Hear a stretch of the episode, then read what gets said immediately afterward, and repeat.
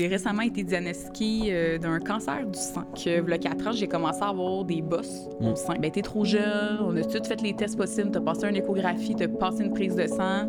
C'est juste des kisses, on ne perd pas pour ça. Un changement de forme au niveau de mon sein, j'avais des écoulements, de la douleur, des masses quand même assez importantes dans le sein. C'est quand même une femme sur cinq là, qui développe un cancer du sein au cours de sa vie. là. Puis au moment où tu as su que tu avais le cancer, c'était quoi ta réaction? je, je me suis mis à pleurer automatiquement. Mais là, elle commence à tout me dire qu'est-ce qui m'attend. Donc, j'ai eu une mastectomie totale du sein gauche. Donc, je me suis fait retirer l'entièreté euh, de l'intérieur du sein. Tu pourras pas avoir d'enfant naturellement. Sarah, c'est 100% sûr que tu perds tes cheveux. Est-ce que tu as eu une grande perte de confiance en toi? Surtout au niveau euh, rapport sexuel, quand que je me regarde dans le miroir aussi. Mais je me suis beaucoup préparée mentalement. C'est comment la vie avant le cancer puis après le cancer?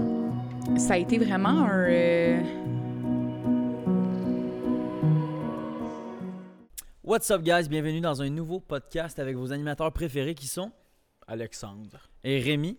Cette semaine, on a la chance d'être reçu pour le deuxième podcast dans nos nouveaux studios au PMF, qui est à Sherbrooke, un putain de bon bar. Venez visiter le bar si vous voulez avoir du fun avec vos amis. Pour notre part, je trouve que euh, le setup est assez magnifique. Dites-nous ce que vous en pensez. Effectivement, mais c'est très très narcissique ça. Euh, Tu trouves? Ben un peu. On a la chance cette semaine de recevoir une invitée assez spéciale qu'on n'a pas, on n'a pas vraiment eu ce genre d'invité-là. Euh, on a une combattante du cancer qui, qui, en fait, elle a ses chirurgies, chi- chirurgie, ses chimio demain. Là, c'est sûr qu'à l'heure que vous allez l'écouter, ça va être une semaine parce que le podcast sort dans une semaine. Ça pour dire qu'elle combat le cancer depuis le mois de juillet. Donc, euh, c'est tout récent, juillet 2023. Elle nous a expliqué son parcours dans une façon euh, qui est racontée très inspirante pour vrai. Puis, euh, elle est vraiment cool, la fille, sérieux. J'ai vraiment gros aimé Sarah. Elle était vraiment nice. Puis, vous allez vraiment, vraiment, vraiment gros en apprendre sur, tout ce qui est le cancer. Pour vrai, perso, on connaissait pas beaucoup cette maladie-là. Puis, euh, arrête de me faire ça, mais je vais être connu. On remercie Pizza Salvatore encore une fois de nous accueillir euh, avec de la pizza excellente à chaque semaine. Et euh, heureusement, cette semaine, j'ai choisi les rondelles d'oignon. Donc euh, les boys ont été très très heureux. Surtout William derrière la caméra et Mm. Rémi juste ici. À chaque semaine, on lit un de vos commentaires. Le commentaire soit le plus drôle ou le plus intéressant. Cette fois-ci, c'est un commentaire sur la vidéo de David Lambert, un courtier immobilier, qui nous vient de Eli Otis. It's. Parfait. Et qui nous dit Super intéressant comme podcast, les boys. Content d'en apprendre plus sur cette job-là et sur le niveau de prestige dans l'immobilier. Also, je me rappelle encore quand je me faisais le bacon direct où vous êtes assis. Thanks Monia d'avoir commenté ça. By the way, n'hésitez pas à commenter euh, vos avis sur le podcast. C'est la seule façon qui nous permet de, de- de nous améliorer encore plus. N'hésitez pas à liker le podcast si vous avez bien aimé. Et abonnez-vous. Qu'est-ce qu'on dit pour la fin? On dit merci. Bonne écoute. On dit bonne écoute. What's up guys? Bienvenue dans un nouveau podcast. Cette semaine, on est euh, numéro combien, euh, mon petit bon Dieu? 39 cette semaine.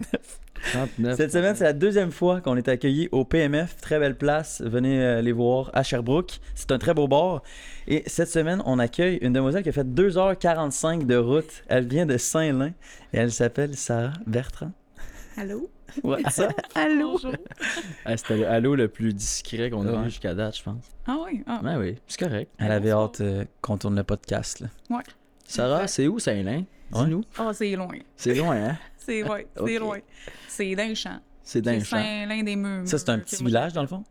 Un petit village. Ben, c'est, en, c'est en développement, là, mais euh, oui, c'est un ancien euh, petit village. euh, pas très, très belle réputation non plus. Ok. Ah ouais? Euh, tu sais, non. Ok, ok. Puis t'as tout le temps grandi là, toi? Ou? non, non, moi, je suis une fille de Montréal. Ok. Ah, ok. Ouais, donc euh, j'ai grandi à Montréal-Nord. Ça se voit dans ta face. Ah ouais. T'as Ouais. l'air d'une fille de Une Montréal. fille du Wood. Ouais. Ouais, T'as l'air d'une du fille de Montréal-Nord. ouais exact. Ouais, ouais, ouais. Donc, euh, j'ai vécu à Montréal-Nord euh, quasiment toute ma vie, euh, jusqu'à l'âge de 21 ans. Donc, ça fait 8 ans que j'ai quitté euh, Montréal. Mhm. Ok. Puis Ouais. aujourd'hui, tu as 29 ans. Ouais, exact. Parce que je Ouais, trouve, quand, quand je t'ai vu au début, j'étais comme, Chris, ça fait pas son âge. Euh, plus vieux ou plus jeune? Ben, plus jeune. Ok, merci. T'as vraiment l'air plus jeune. Ouais, Ok, ouais, merci. effectivement. C'est gentil. J'aurais dit 12, 15. Ah ouais, ok. Non, Ouais. honnêtement, j'aurais dit 25-26. Ouais, ouais, ouais. C'est bon. Mais moi aussi, je te donnais plus vieux. Mais je vous donnais plus vieux. Ah, on c'est a bien. de ça pendant que t'étais à la salle de bain. Puis, euh, Exact. Elle pensait qu'on était très, très vieux, tu sais. Fait que j'ai dit qu'il avait l'air un brin mature, mais tu Ouais. je sais pas s'il est vraiment mature. Non, et c'est juste dans le paraître. C'est ça, c'est ça, c'est ça, c'est ça. Ouais. Donc, Sarah, Ouais. Sarah, Sarah, Sarah, qu'est-ce que t'as fait pour arriver ici avec nous? Qu'est-ce que j'ai fait? Explique aux gens. Qu'est-ce qui s'est passé pour que tu t'assoies sur le sofa? euh, j'étais chez moi, Oui. sur TikTok. Vraiment nowhere. Puis j'ai vu un extrait de votre podcast. Puis j'ai eu une petite voix qui me dit Hey, envoie donc ta demande. Pourquoi pas? Essaye-toi. C'est Puis euh, j'ai vraiment suivi comme un élan du cœur, je dirais. là. Donc euh, j'ai vu justement qu'il y avait une possibilité d'envoyer une demande. J'ai écrit mon texte, one shot. Je l'ai envoyé sans attendre, sans rien. Puis C'est euh, cool. voilà. C'est tellement bienvenue. Ouais, merci. Est-ce que tu sais que tu es la première demande qu'on accepte sur le Google Form? Pour vrai? Ouais. Ben, Pardon. j'ai déjà texté quelqu'un d'autre, mais tu es la première présente. Ici, ben, on a, on a reçu une trentaine de demandes. Ok. Fait que euh, Vous sur 30. commencez, euh, vous commencez en beauté. là. Voilà. Ah ouais, mais Ah, bon. ça. Ouais, elle se prend pas pour n'importe Ah. qui.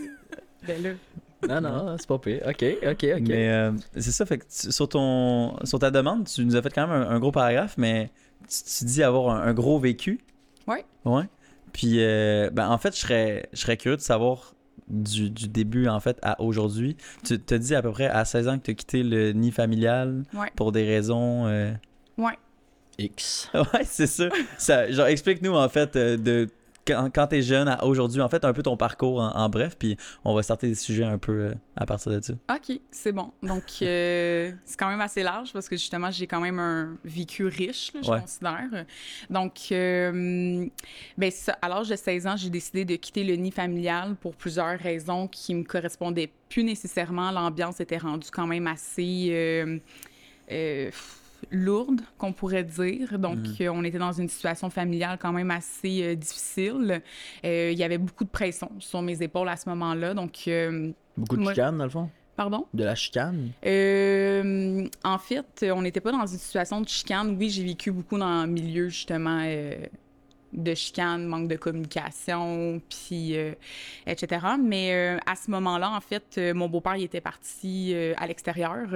Donc, euh, puis là, ma mère était tout seule. Nouvelle maison avec euh, mes deux petites sœurs plus jeunes. Puis j'étais beaucoup en charge, en fait, de m'occuper de mes petites sœurs aussi. Donc, euh, mes petites sœurs, justement, j'en avais une à ce moment-là, elle avait 16 ans. Euh, pas 16 ans, moi qui avais 16 ans. Donc, 6 mois, puis 7 ans. Ok, quand même. Donc, euh, ouais, que là, j'ai aidé ma mère. Ma mère, à ce moment-là, ça allait un petit peu moins bien, justement, vu que mon père était, mon beau-père était parti à l'extérieur pour un temps indéterminé. Puis, euh, il y avait beaucoup de pression, justement, sur mes épaules. Donc, euh, autant d'aider pour faire euh, à manger, euh, autant d'aller chercher mes sœurs à l'école ou à la garderie, faire le ménage. euh, C'est pas grave. On va s'habituer. c'est bon. Ben oui. Euh, fait que c'est ça. Donc, euh, il y avait beaucoup de pression qui, qui pesait sur mes épaules. Puis la communication, justement, était moins présente.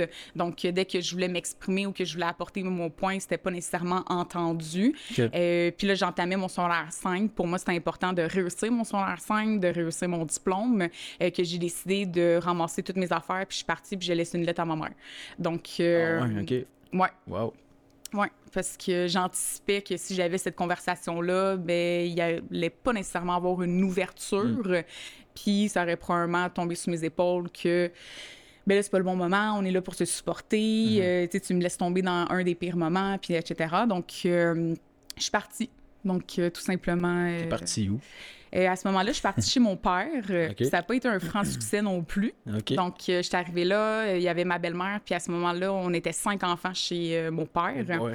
Donc, encore là, ma belle-mère, ben, notre relation était so-so. Tu sais, je vais peser mes mots quand même. Puis, donc, de 16 ans à 18 ans, je me suis promenée vraiment de gauche à droite. Donc, je suis allée chez mon chez mon père, euh, ça n'a pas fonctionné, je suis allée chez mon ex. Et après, j'ai été chez l'oncle à mon ex. Donc, euh, je me suis vraiment promenée comme ça, de gauche à droite. Puis à 18 ans, j'avais l'âge légal pour pouvoir prendre un appartement. Donc, j'ai pris un appartement. là. Wow. Wow. Mhm. OK. OK.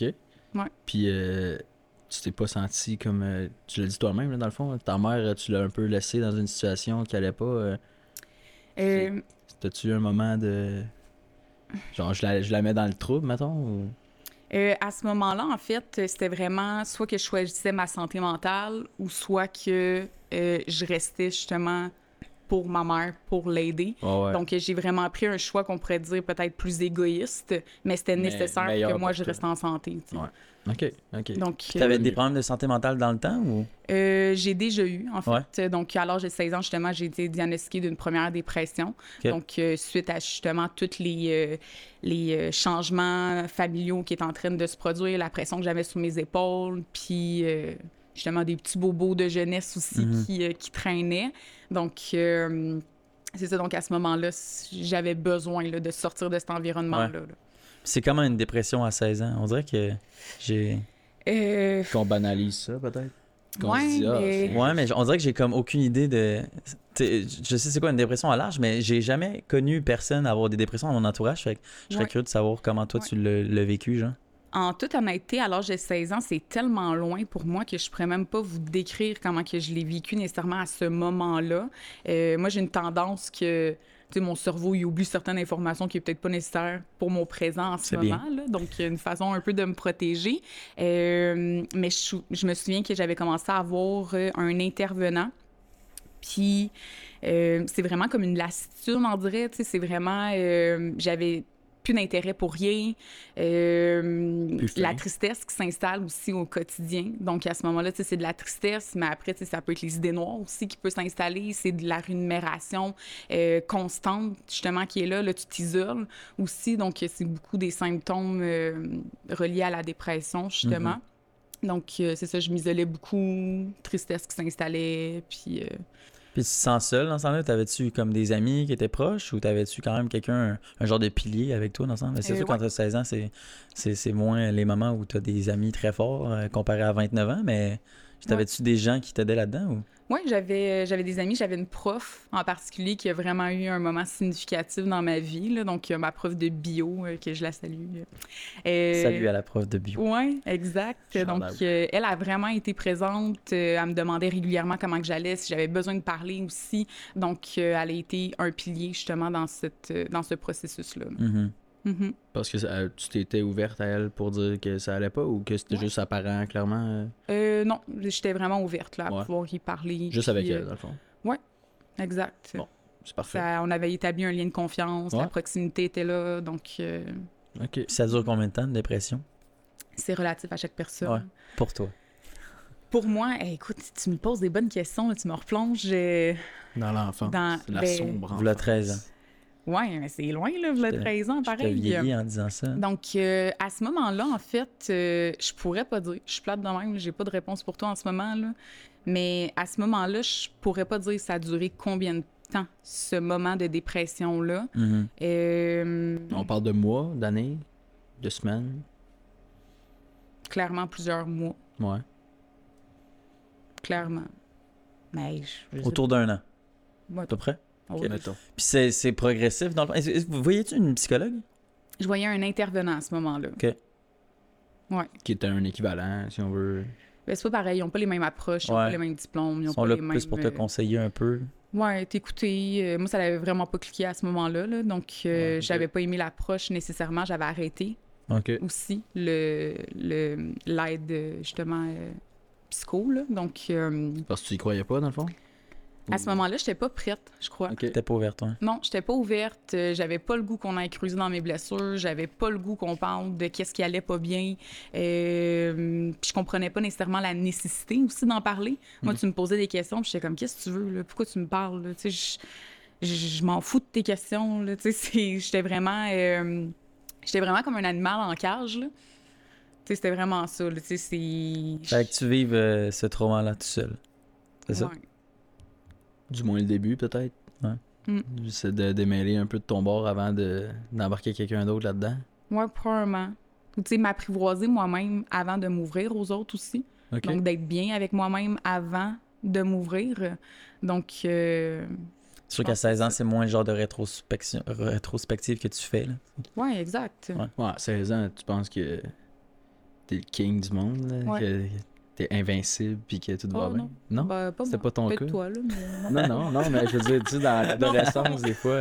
Non, non, au contraire. Puis j'ai pas eu une très belle expérience non plus à l'âge de 16 ans. Tu sais, j'ai eu euh, la sensation de vouloir, comme les gens, ben, en psycho, euh, c'est comme s'ils voulaient m'étiqueter tout de suite. Tu sais, ils cherchaient à savoir, OK, c'est quoi le problème à comprendre, puis à vouloir me mettre une étiquette. Mm. Puis ça, ça m'a un peu euh, échaudé, tu sais, vraiment de, de cette expérience-là aussi.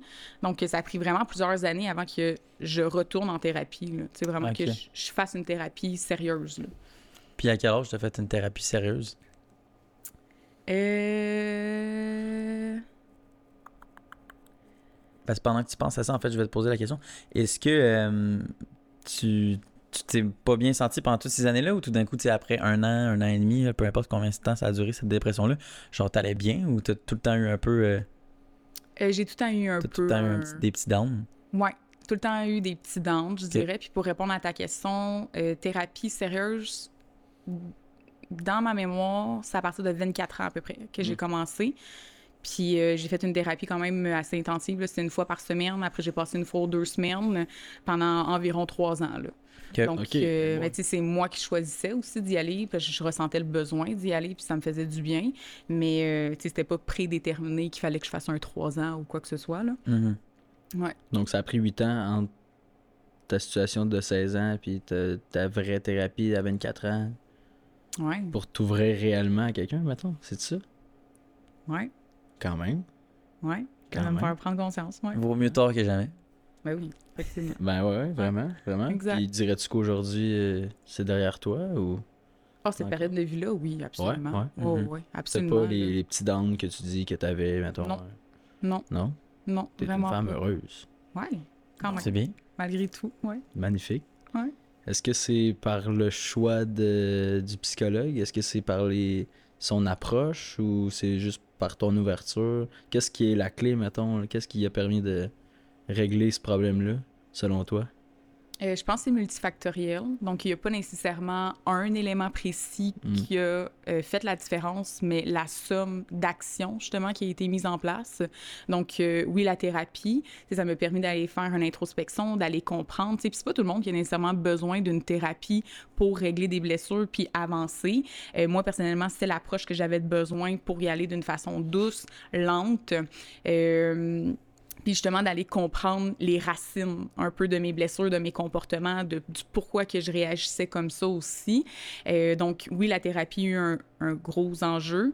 La thérapeute qui m'a suivi extraordinaire. Là. Tu sais, Moi, j'ai j'ai tombé en amour avec son approche, mais c'est les actions aussi que j'ai mis au quotidien. tu sais. Donc, euh, tu sais, de toujours vouloir me surpasser, de justement oser, d'élargir ma zone de confort. Donc, euh, euh, l'entourage aussi, tu sais, de s'entourer des bonnes personnes. Donc, euh, je crois que c'est vraiment l'ensemble qui vient apporter une différence. Là, parce que si t'es pas dans un bon milieu, mais que tu essaies de te développer, ça reste que ton milieu va être quand même plus fort que toi. Là, l'environnement va Ça toujours influence être plus beaucoup. fort. là. Oui, c'est ça, exact. là.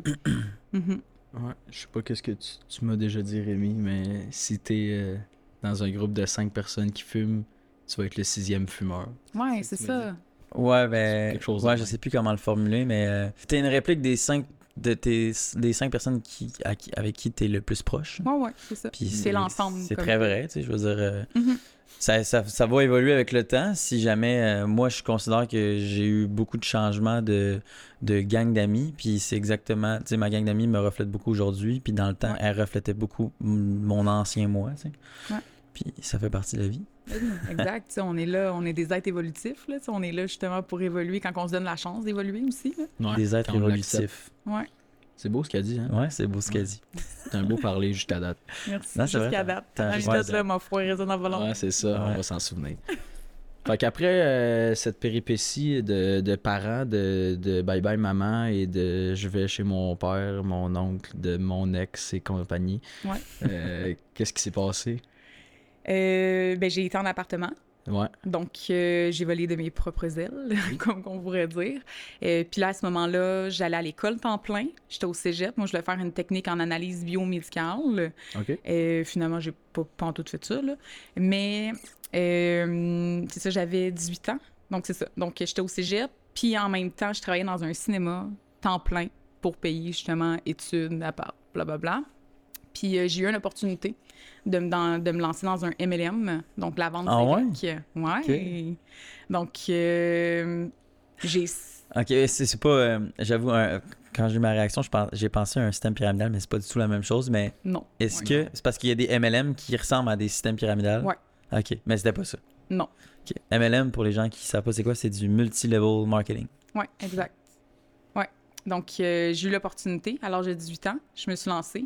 Puis finalement, j'ai quitté l'école, quitté le cinéma, puis j'ai fait ça pendant 8 ans et demi temps plein. Mhm. Ah ouais, Ça consiste à quoi le, le MLM En, Dans, en dans bref. ton cas, mettons? Ouais. C'était quel MLM? On veut le nom du MLM ou... Bah, Non, ce que pour- tu faisais. Ouais, c'est Ouais. c'est quoi du- dans, dans ton cas, c'est quoi C'est quoi ta job? Décris ta job.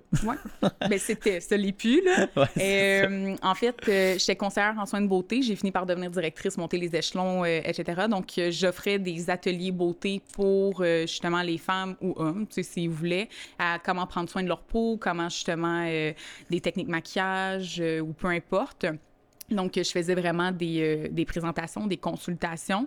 Puis quand j'ai monté de niveau, ben là, j'avais une équipe à ma charge. Donc, je faisais des meetings, j'ai fait des événements aussi.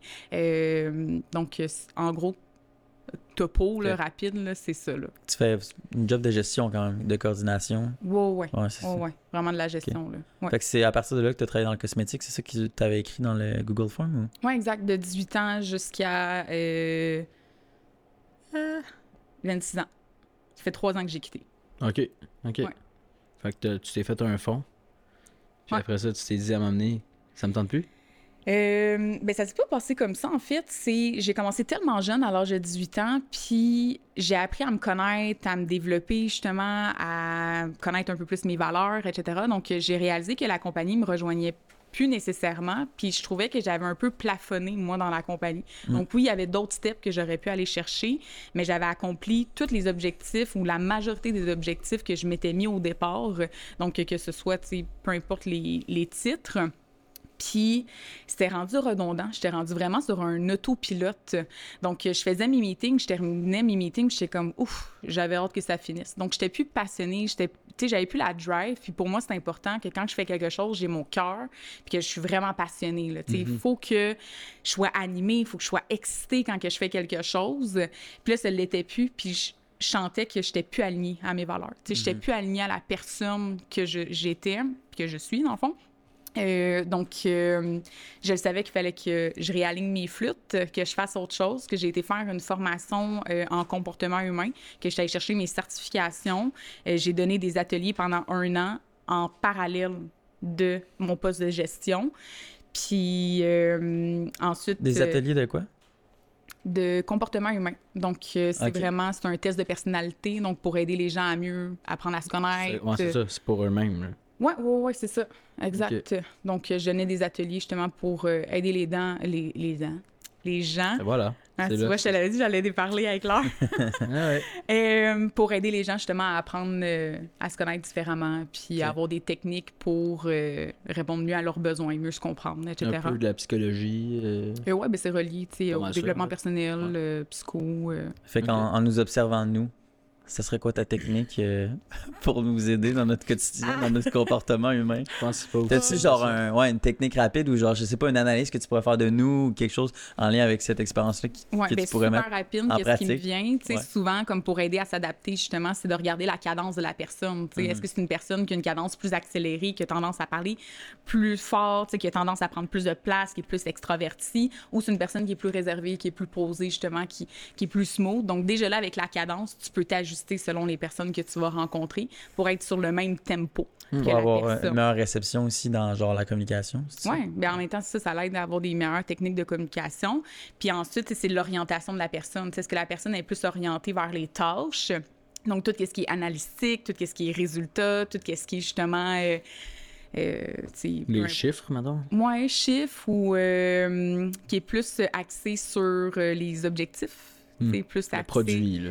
Oui, exact. Ou des gens qui vont être plus axés sur les personnes. Ok. Donc, les Mm. histoires, l'intérêt de la personne, le côté humain. Donc, déjà là, tu sais, juste en sachant la cadence de la personne puis son orientation, tu sais, ça t'en dit beaucoup sur la personne pour mieux t'adapter à elle, pour communiquer après avec elle. là. Donc ça, c'est topo rapide, là, mettons. Ça, c'est des techniques qui nous permettent juste d'avoir une meilleure communication en général avec les gens, genre? Euh, communication, ce que tu veux. C'est ça, savoir ce que tu veux en tant que personne, je pense. Ben, une meilleure compréhension de soi aussi, là. Justement. Fait que c'est pas. Excuse, parce que quand j'entends ça, moi, j'avais fait de la vente, puis on m'avait appris ça pour essayer de mieux comprendre nos clients. Oui, oui. Ouais, ouais. Exact. Absolument. Fait que, ça fait que ça, c'est vraiment juste pour mieux se connaître. là. C'est pas pour. Ben, Peut-être. ça va avec les deux, je pense. ouais, Ah, mais ça s'applique partout, J'avoue ça va avec les Moi, deux. je l'utilisais en vente, là, parce que je veux pas, je faisais de la vente. Ouais. Donc, euh, mieux que je suis capable de saisir mon client, ben, mieux que je suis capable de Ben causer aussi, là. Mhm. C'est le même principe, je pense, qu'en orientation, euh, les gens qui savent pas où ils veulent aller euh, Ouais. en, en termes d'emploi. Mhm. Il y a pas Exact. genre euh, quatre types de personnes ou. Ouais, Tu sais de quoi je parle? Ouais, mais c'est exactement ça. Ouais. C'est juste qu'il y a plusieurs euh, types de tests de personnalité. Tu sais, Il y en a qui ça va être par les couleurs, là, justement. Là, souvent, Mhm. c'est lui qui est le plus connu. Moi, ça s'appelait le DISC, donc D-I-S-C. Ouais. C'est ça? Je m'en rappelle, ouais. OK. Bon, mais c'est Je exactement pourrais ça. peut-être pas dire. Attends, c'est quoi? Peux-tu nous le dire? D-I-S-K, c'est quoi? C'est- C, excuse. Oui, le D, c'est une tendance directe, donc des personnes qui vont être plus directives, Dominant, justement. Ben, on n'aime pas le mot dominant Un parce que leader, ça le... Euh, ben, en fait, tous les types de personnalités peuvent être des leaders. C'est juste que la tendance directe, c'est- il passera pas par quatre chemins pour te Ouais, dire qu'est-ce ok. qu'il a à dire. Tu sais, il est direct, Ok, il va droit au but. Ok, je puis- pensais que tu voulais dire qu'il y a quelqu'un qui aime diriger, genre un, Ah, il peut aimer diriger. un directeur. ok. C'est vraiment ça. Le S, c'est-tu sécuritaire? Sécurité? Euh, J'essaie de me rappeler les mots, dans le fond, je me rappelle juste vraiment pas, mais je te laisse. Je te laisse j'ai me présenter. C'est social. C'est-tu social? C'est pas social. Ok, c'est pas social. Je vais juste nommer tous les mots. Ah, j'ai un blanc pour Ouais. vrai, là. D-I-S-C. Ouais, le I, c'est tendance inspirant. Donc, souvent, tu sais, il aime avoir le spotlight. Tu sais, Ok. c'est un, comme un peu un clown, tu sais, qui va euh, justement euh, aimer faire rire les gens. Puis euh, le S, euh, aïe, aïe, j'ai un blanc. Stable. Stable. Stable. Ouais. Comme Donc, toi. euh, Toi, t'es très stable. En fait, tu serais étonné, mais oui, j'ai. euh, pas pantoute stable, moi. Donc. euh, non, mais j'ai une tendance. euh, mon trait de. Parce qu'on faut savoir qu'on est un mélange des quatre, là. Donc, on n'est pas juste un. Ouais. C'est vraiment Un mélange. Mais t'en as tout le pourcentage. temps un dominant, un deuxième, puis après, c'est comme très petit les deux autres. là. Exact. Donc, euh, moi, j'ai une tendance euh, DIS. Donc, euh, j'ai une tendance plus euh, direct, objectif, résultat. Après, plus euh, I, spark. Puis le S qui est plus euh, smooth. là. Puis le C. euh, Le C, c'est une tendance consciencieuse. Ah. Donc, euh, plus euh, justement euh, besoin de faits, besoin justement de, tu sais, pourquoi, tu sais, il va vraiment être Mm. plus dans l'analyse, justement, de la précision aussi des choses. Donc, euh, de pourquoi on est humain.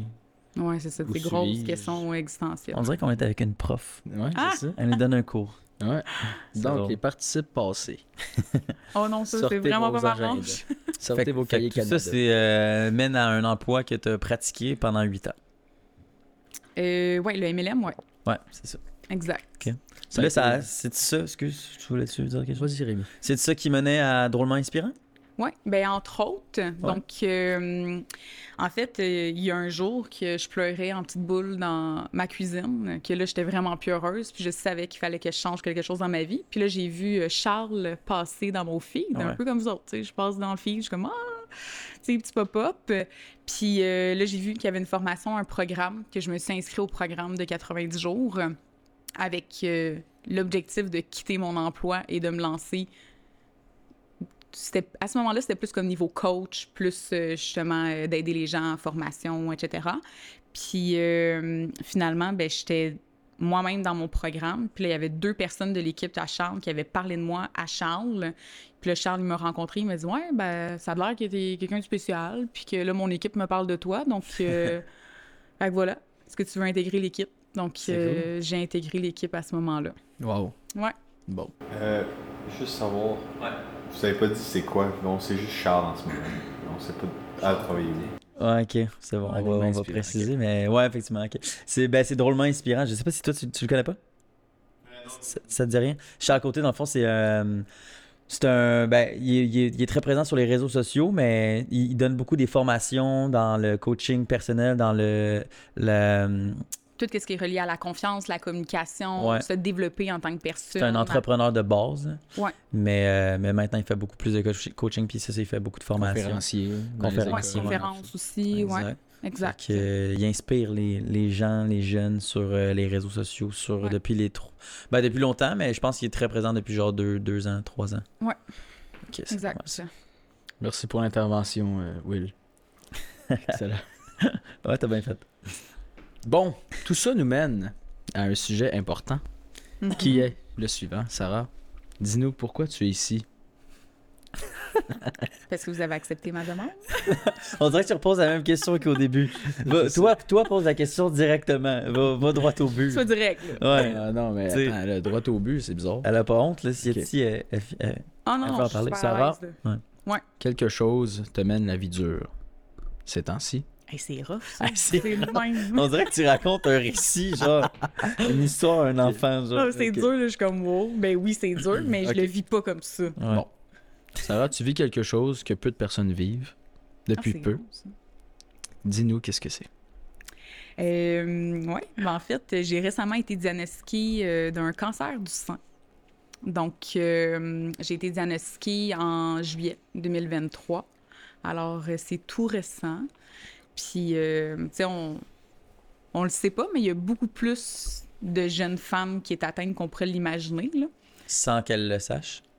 Euh, ben, ils finissent par le savoir, là, Ouais. mais je parle qu'est-ce qui est exposé souvent. tu sais, Souvent, euh, que ce soit les publicités reliant le cancer du sein ou peu importe, on va voir des femmes plus âgées. Hmm. Euh, les tests préventifs, c'est à partir des femmes de 40 ans et plus. Mais Ah ouais, pourtant, ouais, quand même. ouais. C'est très vrai. J'avoue que moi- ma perspective sur le cancer au niveau des femmes, moi, j'ai eu. Ma grand-mère l'a eu, puis il y a des gens dans mon entourage, c'était tout le temps des, des gens plus vieux. Ouais. J'ai j'ai jamais entendu parler de gens. Les femmes peuvent avoir d'autres cancers que le sein. Ah non, 100%, je sais, mais c'est parce que ma grand-mère a eu le cancer du sang, du sein, fait que c'est pour ça que je le mentionne. Ouais. Mais, mais j'avoue que je pense pas que j'ai connu des, des jeunes filles comme, euh, comme toi. Jeune fille, c'est 12-15 ans. Jeune fille. Jeune fille. Dans ces eaux-là. Mais euh, ouais, il y en a quand même euh, beaucoup. Je fais partie d'un groupe justement de femmes de 40 ans et moins, là, puis on est au-dessus de 600, là. Juste euh, Ah ouais? Québec. euh, À Saint-Lin. Ouais, c'est ça, c'est Tabarnouche. Saint-Lin. le village au complet. Ouais, c'est ça. Ouais. Ok, ok. Donc, euh, t'as appris ça comment? Qu'est-ce qui s'est passé pour que tu te rendes à ce compte-là? Ouais, ça a été euh, quand même un, un drôle de parcours, je dirais. Euh, ça a commencé il y a 4 ans. Donc, euh, il y a 4 ans, j'ai commencé à avoir des bosses Mm. au sein. Donc, euh, j'ai passé une échographie. Puis, suite à l'échographie, rien d'alarmant. C'est des kisses. Il y a plusieurs femmes qui développent des kisses, Mhm. puis ils opèrent pas pour ça. Ok. Donc, euh, moi, je reste comme ça, dans cette idée-là que, OK, c'est juste des kisses. Au cours de l'année qui a suivi, en fait, je vous dirais les, les- le cours des deux années qui ont suivi, donc v'là euh, trois ans puis deux ans, Mhm. euh, le sein, mon sein il avait commencé à grossir. Les bosses avaient commencé à prendre de l'ampleur aussi. Puis là, j'ai commencé à avoir des douleurs. Donc, euh, parle à mon médecin comme quoi que c'est pas normal. Tu sais, j'ai mal au sein, j'ai des douleurs, j'avais des écoulements aussi spontanés à tous les jours. Donc, à tous les jours, là, j'avais des écoulements euh, jaunâtres qui sortaient justement euh, du mamelon. Comme si t'allaitais, mais que t'as pas du lait. Ouais, c'est ça, exactement. C'est quand même étrange. Ouais. Puis mon médecin me répondait Mhm. c'est normal, c'est sûrement tes kisses, euh, c'est peut-être dû à une trop forte stimulation au niveau des seins lors des, apports, des rapports sexuels. Donc, tu sais, fais attention. Je suis comme qui. Tu sais, oui, il y a du touchage là, dans les rapports Mais sexuels, pas là, mais pas au point de let's go, je, je sécrète. Là, Fait que tu peux, tu peux sécréter du lait avant d'avoir un enfant? Ça a de l'air, ouais. Tu, tu le savais pas, toi non plus? Non, pas à ce moment-là. Ok. Ben, je pense Donc, pas je du l'ai ici, ouais. Je pense... euh, Mais oui, parce qu'au départ, Ah avant ouais? d'avoir des sécrétions un petit peu plus jaunâtres, j'ai commencé à avoir des sécrétions laiteuses. OK. Donc, euh, mais il faut dire que j'ai déjà eu une grossesse dans le passé aussi, donc il, il Ok. pensait que c'était peut-être ça, que c'était lié. Ouais, pour avoir un lien. Ouais. Parce que là, la sécrétion est jaune, c'est c'est pas du lait. là. Mais non, là, c'est plus du lait, c'est ça. Exact. C'est mais, du pu? Ben, j'ai pas eu d'explication exactement Ouais. c'était quoi le- la sécrétion, là. Euh, mais à ce moment-là, c'est ça, mon médecin me disait comme quoi que c'était normal, que c'était probablement quand mon kiss passait à côté que la sécrétion a changé de couleur. Puis il aurait dû y goûter pour euh, savoir. Drôle ouais, moi, je suis un brin mature, lui, il est juste étrange.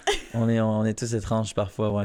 J'avais apporté ce commentaire-là. Fait Parfait. que, ok, mais ça m'étonne beaucoup. On dirait que j'aurais pas pensé qu'on pouvait Et moi, je l'ai goûté, lait. par exemple. C'est Ok. vrai?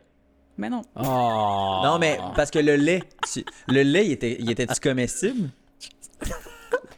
T'as pas goûté à ton Non, mais propre je lait. sécrétais pas au point Hey, d'en on remplir un verre. J'avoue, moi puis bon Dieu, on goûte pas à notre propre lait. Ah non, hein. Bon, donc, tu me disais. Ouais, euh, ça m'intrigue. euh, D'ailleurs, tu disais il avait grossi en général, genre?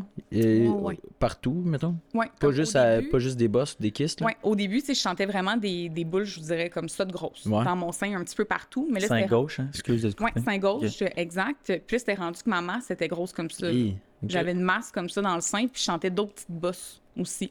Puis là, parle à mon médecin, mon médecin me dit comme quoi que ben t'es trop jeune, on a tout fait les tests possibles, t'as passé une échographie, t'as passé une prise de sang, c'est juste des kisses, on ne perd pas pour ça. Ouais. Donc moi, je reste comme ça. Au cours de l'année, euh, là, je me mélange dans le temps, là, on est 2024. Au cours de l'année 2020, fin 2022, début 2023, là, j'ai d'autres symptômes qui apparaissent. Donc euh, là, je commence à avoir des changements hormonaux. Euh, menstruation déréglée. Mon cycle menstruel, il est déréglé. Qui a- Puis moi, qui a quand même toujours été assez euh, stable. Ouais. Euh, là, changement d'humeur, plus d'irritabilité. Euh, là, j'ai commencé à avoir plus d'anxiété aussi, plus de stress. Euh, là, j'étais vraiment, j'étais rendue confuse. Là. Donc, À cause de tout ça, à cause des symptômes, t'étais plus stressé. ben, en- non pas à cause des symptômes, c'est vraiment, on dirait qu'il y avait un changement dans mon corps. Ok, à cause des hormones. puis Ouais, tout, c'était vraiment. probablement. Après, après combien de temps, Interne. mettons, du jour 1 où tu t'es dit, hey, il y a des affaires qui se passent? Ah, quatre ans a séparé les premiers, les Ah, premières ouais. bosses au C'est pour ça diagnostic. que je dis, moi, euh, que ça fait huit fois que j'appelle mon médecin de famille pour ma gorge. Puis qu'elle me dit, ben non, on a fait des rayons X, on a fait un scan, on a fait ci, on a fait ça, Ouais. puis t'as rien. Ça, c'est Ben, parce que ça tu dors m'inquiète. 3 heures par nuit, puis tu bois 15 shots de tequila. Non, Le jeudi et le c'est pas vendredi. lié, ça. Ok. Bon, Bref. Je m'avancerai pas là-dessus, mais continue. Moi, je pense que euh, quand tu es proche de ton corps, que tu es proche de toi-même, justement, tu le sais quand il se passe quelque chose. là. Mm. Tu Tu le sais. Puis qu'est-ce qui arrive, c'est que des fois, tu ne peux ne pas être pris au sérieux par les équipes médicaux ou peu importe parce qu'eux, ils ont fait les tests, ils ont un concret, ils ont un fait. Ouais. tu sais. Donc, par ton euh, entourage, parce que t'as aucune preuve. Je sais pas si ton entourage était comme, ben non, ça va passer. Euh, ma mère, elle a poussé un peu plus. Ouais, ma mère, ça l'inquiétait vraiment beaucoup. Elle était comme, ben là, c'est pas normal. Puis là, ma mère, elle a, même touché mon sein. Là. Elle était comme, OK, Sarah, il y a vraiment quelque chose qui se passe. C'est Ouais. alarmant. Mais à chaque fois que j'en reparlais avec mon médecin, il y a rien qui se passait, tu sais. Mais c'est sûrement aussi que il doit sûrement avoir peut-être 15-20 femmes comme toi sur, je sais pas, 50 qui disent avoir quelque chose, puis peut-être que 80% de ces filles-là ont rien au final. Fait que lui, Mhm. il se dit, t'inquiète pas, mais au final, tu fais partie du fin pourcentage. C'est peut-être ça, tu sais. Peut-être. Moi, je pense que j'ai pas été pris assez au sérieux. Ouais. J'ai pas été pris en charge euh, assez rapidement. euh, parce que c'est quand même une femme sur cinq là, qui développe un cancer du sein au cours de sa vie. Là. Le pourcentage, pas il, est élevé. Énorme, là, ouais. Quand même. Puis j'avais des symptômes très représentatifs du cancer du sein. là. Donc, euh, c'est pas comme si, ah, je fais un petit peu de fièvre, puis, euh, tu sais, mes seins sont beaux, j'ai pas d'écoulement, rien. Là. Non, non, j'avais un changement de forme au niveau de mon sein, j'avais des écoulements, de la douleur, des masses quand même assez importantes dans le sein. Euh, puis là, c'est ça, fin 2022, début 2023, là, j'ai eu d'autres symptômes, mais plus hormonaux. là. Donc, le changement d'humeur, irritabilité. Euh, là, je prenais des décisions spontanées. Là, déjà que j'ai facilement une spontanéité. Spontan... Spontanéité. Ouais, c'est ça, je suis spontanée. Même toi, c'était pas. Spontanéité. OK. Ça dit plus vite que lentement. C'est ça. Donc, euh, que c'est ça, que euh, moi, je pars sur une bulle, je décide de partir en voyage, je me book un voyage euh, last minute, euh, je pars dans deux jours. Pour One une life. retraite- ouais, pour une retraite euh, d'une semaine. J'arrive là-bas. Une retraite? Oh, ouais, une retraite de yoga, méditation, introspection. Puis, Ah, ok, ok, euh, ouais. Donc, j'arrive là-bas, là, là, je commence à, je commence à déconnecter. Là, là, là j'étais plus présente, j'étais plus capable de me ramener dans le moment présent, juste méditer. Mon cerveau, il roulait comme à 1000 à l'heure. T'avais-tu une question? Ah non, je t'écoutais, Ah, j'étais ok, très c'est bon, j'étais sûre que t'a- t'avais comme un. non, pas du tout. Ben, rendu là, je vais juste te demander, est-ce que genre, tout ça, c'est à cause des hormones? Ben, en fait, euh, on peut pas savoir. Ouais, c'est un savoir. tout. C'est un, un tout, c'est ça, c'est a un trop tout. de facteurs. Exact, c'est un tout. Donc, est-ce que est-ce que c'est ça qui a causé tous ces symptômes-là que je vivais? Peut-être, parce que le diagnostic que j'ai, euh, c'est un hormonodépendant. Euh, mais est-ce que c'est pas toutes les femmes qui passent par des symptômes comme ça? Hmm. en ayant un cancer du sein? Il y en a qui s'en rendent compte juste pas, jusqu'à temps qu'ils ont une bosse, puis c'est tout. Tandis que moi, on dirait que... Moi, ça, c'est ma croyance. C'est qu'est-ce que je pense, là. Mais je pense que, justement, vu que j'ai pas été pris au sérieux, il a fallu que mon corps me parle plus fortement pour que là, il se passe quelque Pour, chose. ouais, pour Ah qu'il y ait ouais. un élément déclencheur. Ouais. Parce que là, fallait que ça se... fallait que je comme que j'aille consulter pour ça. là. Est-ce que dans ce moment-là, tu pensais que tu avais un cancer? Non. Non? Du tout. Tu, à quel moment tu t'es dit peut-être que ça pourrait être un cancer? Euh, quand ils m'ont fait passer à une mammographie, puis que là, je suis sortie de la, mammogra- la mammographie, puis qu'elle m'a envoyé en biopsie, puis IRM d'urgence. Ah ouais. Ok, là. là, ouais, mais je veux dire, tout avant, t'as pas fait comme deux, trois recherches Google, puis tu t'es fait peur toi-même à dire, hop là, j'ai tous les critères possibles pour dire que j'ai un cancer? Non. Ok. Bon, t'as pas Elle s'envoyait de stressé. la- de l'énergie positive. Ouais. Moi, je... Tu te convainquais que tout allait bien? Ben, c'est parce que j'avais une confirmation de Des... un médecin. Ouais. Tu sais, techniquement, un médecin, c'est une figure d'autorité, de figure de confiance Mhm. pour la santé. Donc, Mhm. pour moi, il me dit non, non, c'est correct, je te fais pas faire d'autres tests. Alors, je suis. Qu'est-ce qu'on me dit, là? Ouais. Ouais, ouais. Ouais. Puis au moment où tu as su que tu avais le cancer, c'était quoi ta réaction? Euh, ça a été vraiment un. euh, un trou noir, un peu, là. Ça a été euh, flou, vraiment, à ce moment-là. C'est. euh, je me suis mis à pleurer automatiquement. Ça a vraiment été, là, euh, chaud de larmes. Ça a été euh, un automatisme parce que là, oui, elle m'a annoncé le diagnostic, mais là, elle commence à tout me dire qu'est-ce qui m'attend en même temps. Donc là, elle me dit, là, il va falloir probablement que tu ailles en fécondité parce que probablement que tu vas devenir infertile. Donc là, probablement que t'auras- tu ne pourras pas avoir d'enfant naturellement. Ça se peut que tu aies des traitements, ça se peut que tu aies de la chimio, ça se peut que tu aies ci, que là, elle m'a tout donné de l'information d'un seul trait. Mhm. Puis euh, que ça a été quand même assez flou sur, euh, sur le coup. Puis c'est ça, T'as ça- pas eu le temps de, de le digérer, dans le fond? Non, non, non. Comment Pas- ça marche? Ils t'emmènent dans une pièce, puis ils disent euh, Bonjour, on a les résultats des tests. Euh, Ouais, mais ça a été drôle, en fait. Ben, drôle, tu sais. Ça a été particulier comment ça s'est fait. Euh, elle t'apporte effectivement dans une pièce. Puis là, elle me dit euh, Je pas des bonnes nouvelles aujourd'hui. Je C'est rassurant. C'est ça. Je suis comme OK, Ok. mais encore. là, elle me dit euh, Ben, selon toi. Ah ouais? C'est un quiz, dans Elle le m'a dit ça. C'est un quiz. Ouais. C'est un caout. Elle m'a dit ça, là. Je suis comme, OK, tu veux me faire patiner, là? Je Ben comprends pas, là. Puis euh, là, je l'ai regardé, j'ai dit, c'est un cancer du sein. Puis elle m'a fait. Ah Exact. Ouais.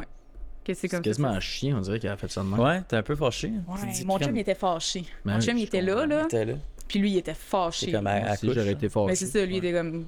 Christian, on n'est pas là à jouer à devinette. Non, là. non, Tu ouais. Fais juste dire. euh, Peut-être que c'était stressant pour elle, elle l'a mal fait, mais Ouais. ça devait mais être ça. c'est ça. Mhm. Ok. Hi. Bon. Puis ton chum, il l'a vécu comment? Euh, colère.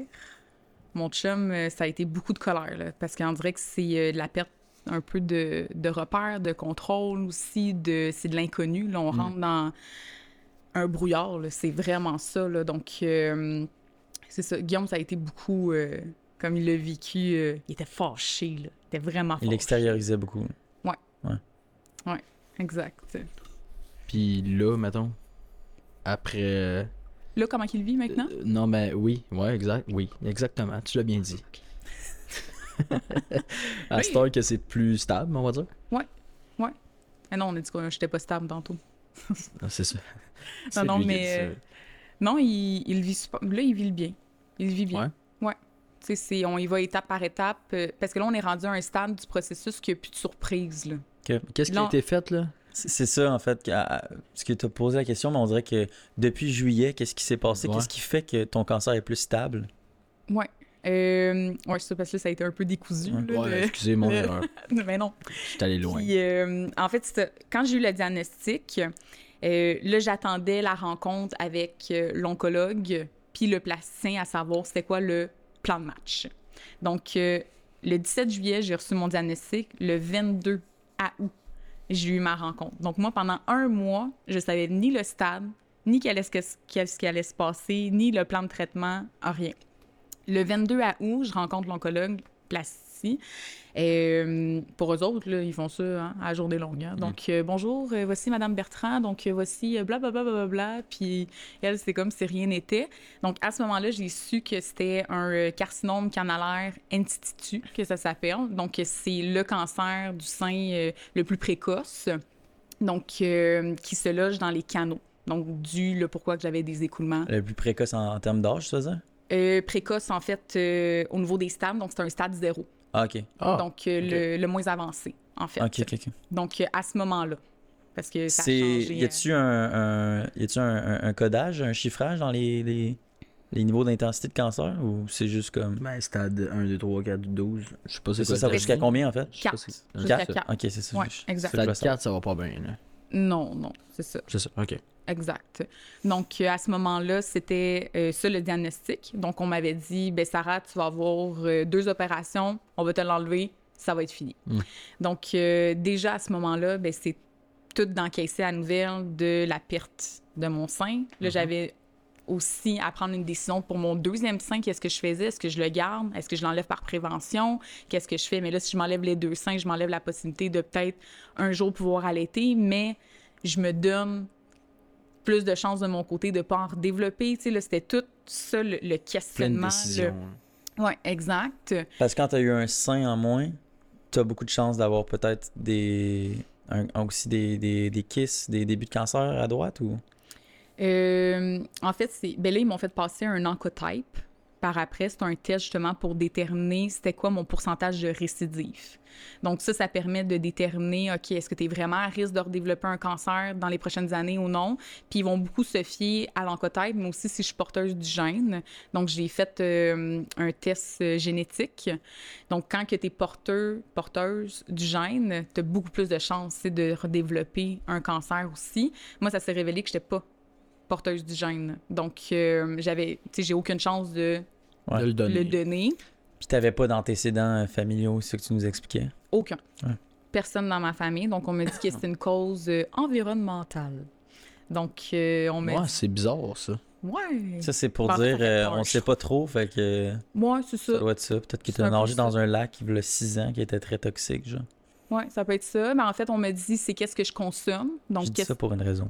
Qu'est-ce qui. Ah, ok. ben moi, on m'a pas dit que c'était dans un lac que j'ai eu ça, mais on m'a énuméré que c'était probablement qu'est-ce que je consommais, donc qu'est-ce que je mangeais. Euh, la pilule contraceptive ah, que j'ai pris pendant longtemps. Je l'ai pris pendant 10 ans, mais voyez, dès que j'ai commencé à avoir des bosses, moi, j'ai ressenti qu'il fallait que j'arrête hmm. la pilule contraceptive. Que, le 4 ans, j'avais commencé, j'avais arrêté déjà la pilule contraceptive. Euh, le stress, donc, c'est vraiment tous ces facteurs-là qui auraient développé euh, ce, petit crâne. là Fait qu'aujourd'hui, t'en es où avec euh, le processus du cancer? Oui, là, présentement, euh, j'ai eu la chirurgie. Donc, j'ai eu une mastectomie totale du sein gauche. Donc, je me suis fait retirer l'entièreté de l'intérieur du sein, le mamelon, euh, donc, j'ai vraiment, euh, j'ai plus de sein. c'est vraiment ça, avec une pose d'expanseur. Donc, pour aider à la peau à s'étirer pour éventuellement avoir une prothèse définitive. Euh, puis sur l'autre sein, j'ai eu un rattrapage afin de avoir le côté symétrique, justement, pour égaliser les deux seins. Pour avoir des problèmes de dos, des choses comme ça? non, non, c'était pas une réduction de ma mère, j'avais pas des énormes seins à la base, mais c'était vraiment juste remonter le sein. Ouais. Donc, t'as pas décidé d'enlever complètement par précaution? ça va être dans un deuxième temps. Donc, c'est à la deuxième opération qu'ils me font ça. Parce que dans un premier temps, il fallait qu'ils commencent par remonter mon sein, puis ensuite, ils vont me le vider, puis mettre une Fait que c'est ton choix, dans le fond? Euh, oui, exactement. Ça a été mon choix. Euh, parce qu'en fait. Même si tu peux pas allaiter. Oui, mais ça, ça a été un micro-deuil. Donc, euh, tu sais, oui, j'ai plein de monde qui m'ont dit c'est pas grave, c'est pas le fun à l'été, ça veut même pas dire que ça va fonctionner, mais c'est plus le fait que j'ai pas choisi. Tu sais, on me l'impose, là. Donc, oui, ça se peut que mon bébé, il aurait pas été hâte de prendre mon sein, mais au moins, j'aurais eu la possibilité de pouvoir essayer. sais, Donc, là, c'est de m'enlever quelque chose avant même que j'aie la possibilité d'y goûter.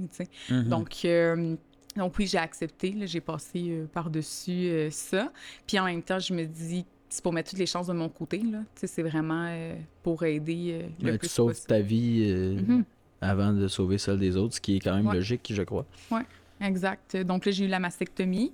Puis suite à la mastectomie, bien là, il allait euh, justement faire euh, des tests, des analyses pour voir où ce que ça en était et savoir la suite des choses. Puis finalement, bien, suite à la mastectomie, ils ont découvert qu'il y avait un deuxième cancer dans mon sein. Donc, Ah il n'y ouais. avait pas juste justement le, ca- le cancer dans les canaux, mais que j'avais deux tumeurs à l'extérieur du sein. Donc là, mon stade passait à 2-3 euh, parce que là, c'est un, À l'extérieur du sein? Comme dans. le- Plus ben, haut, comme, dans, là, c'était plus dans mes canaux. dans l'épiderme, là, dans la peau. Là. Oh là, tu Là. Il voulait sortir ces termes. là. Mes termes de bio de secondaire 3. OK. Mais c'est vraiment dans le sein. Ouais. Mais initialement, c'était dans mes canaux, ma mère. Ouais, ok. Parce qu'il y a des canaux, tu sais. a- Tu connais pas ça, les canaux mammaires? Il y a des canaux. Tu sais, pour traiter euh, le petit lait, Ah, justement. ça, ça passe. c'est- euh, Yes, yes, yes, yes. là, yes. là, tout d'un coup, là, quand tu rajoutes la texture, tout, il imagine, il est très il est illustratif, lui. Qu'est-ce que tu dis encore? Visuel. Bon, on va oublier Rémi. Fait que les canaux, ça, c'était réglé. Mais dans le fond, c'est c'est ça. C'est plus au niveau de la surface. Dans le sein. Tu sais, il y a Ah. le sein, Je tu comprends. as les canaux. Ah, ok, dans la, Puis là, la- c'est, mettons, là, là, il y avait une tumeur. Là, j'ai dit que t'étais visuel, elle commence à faire des. dans la masse graisseuse du sein. La partie sein, la partie. Le sang, c'est ça.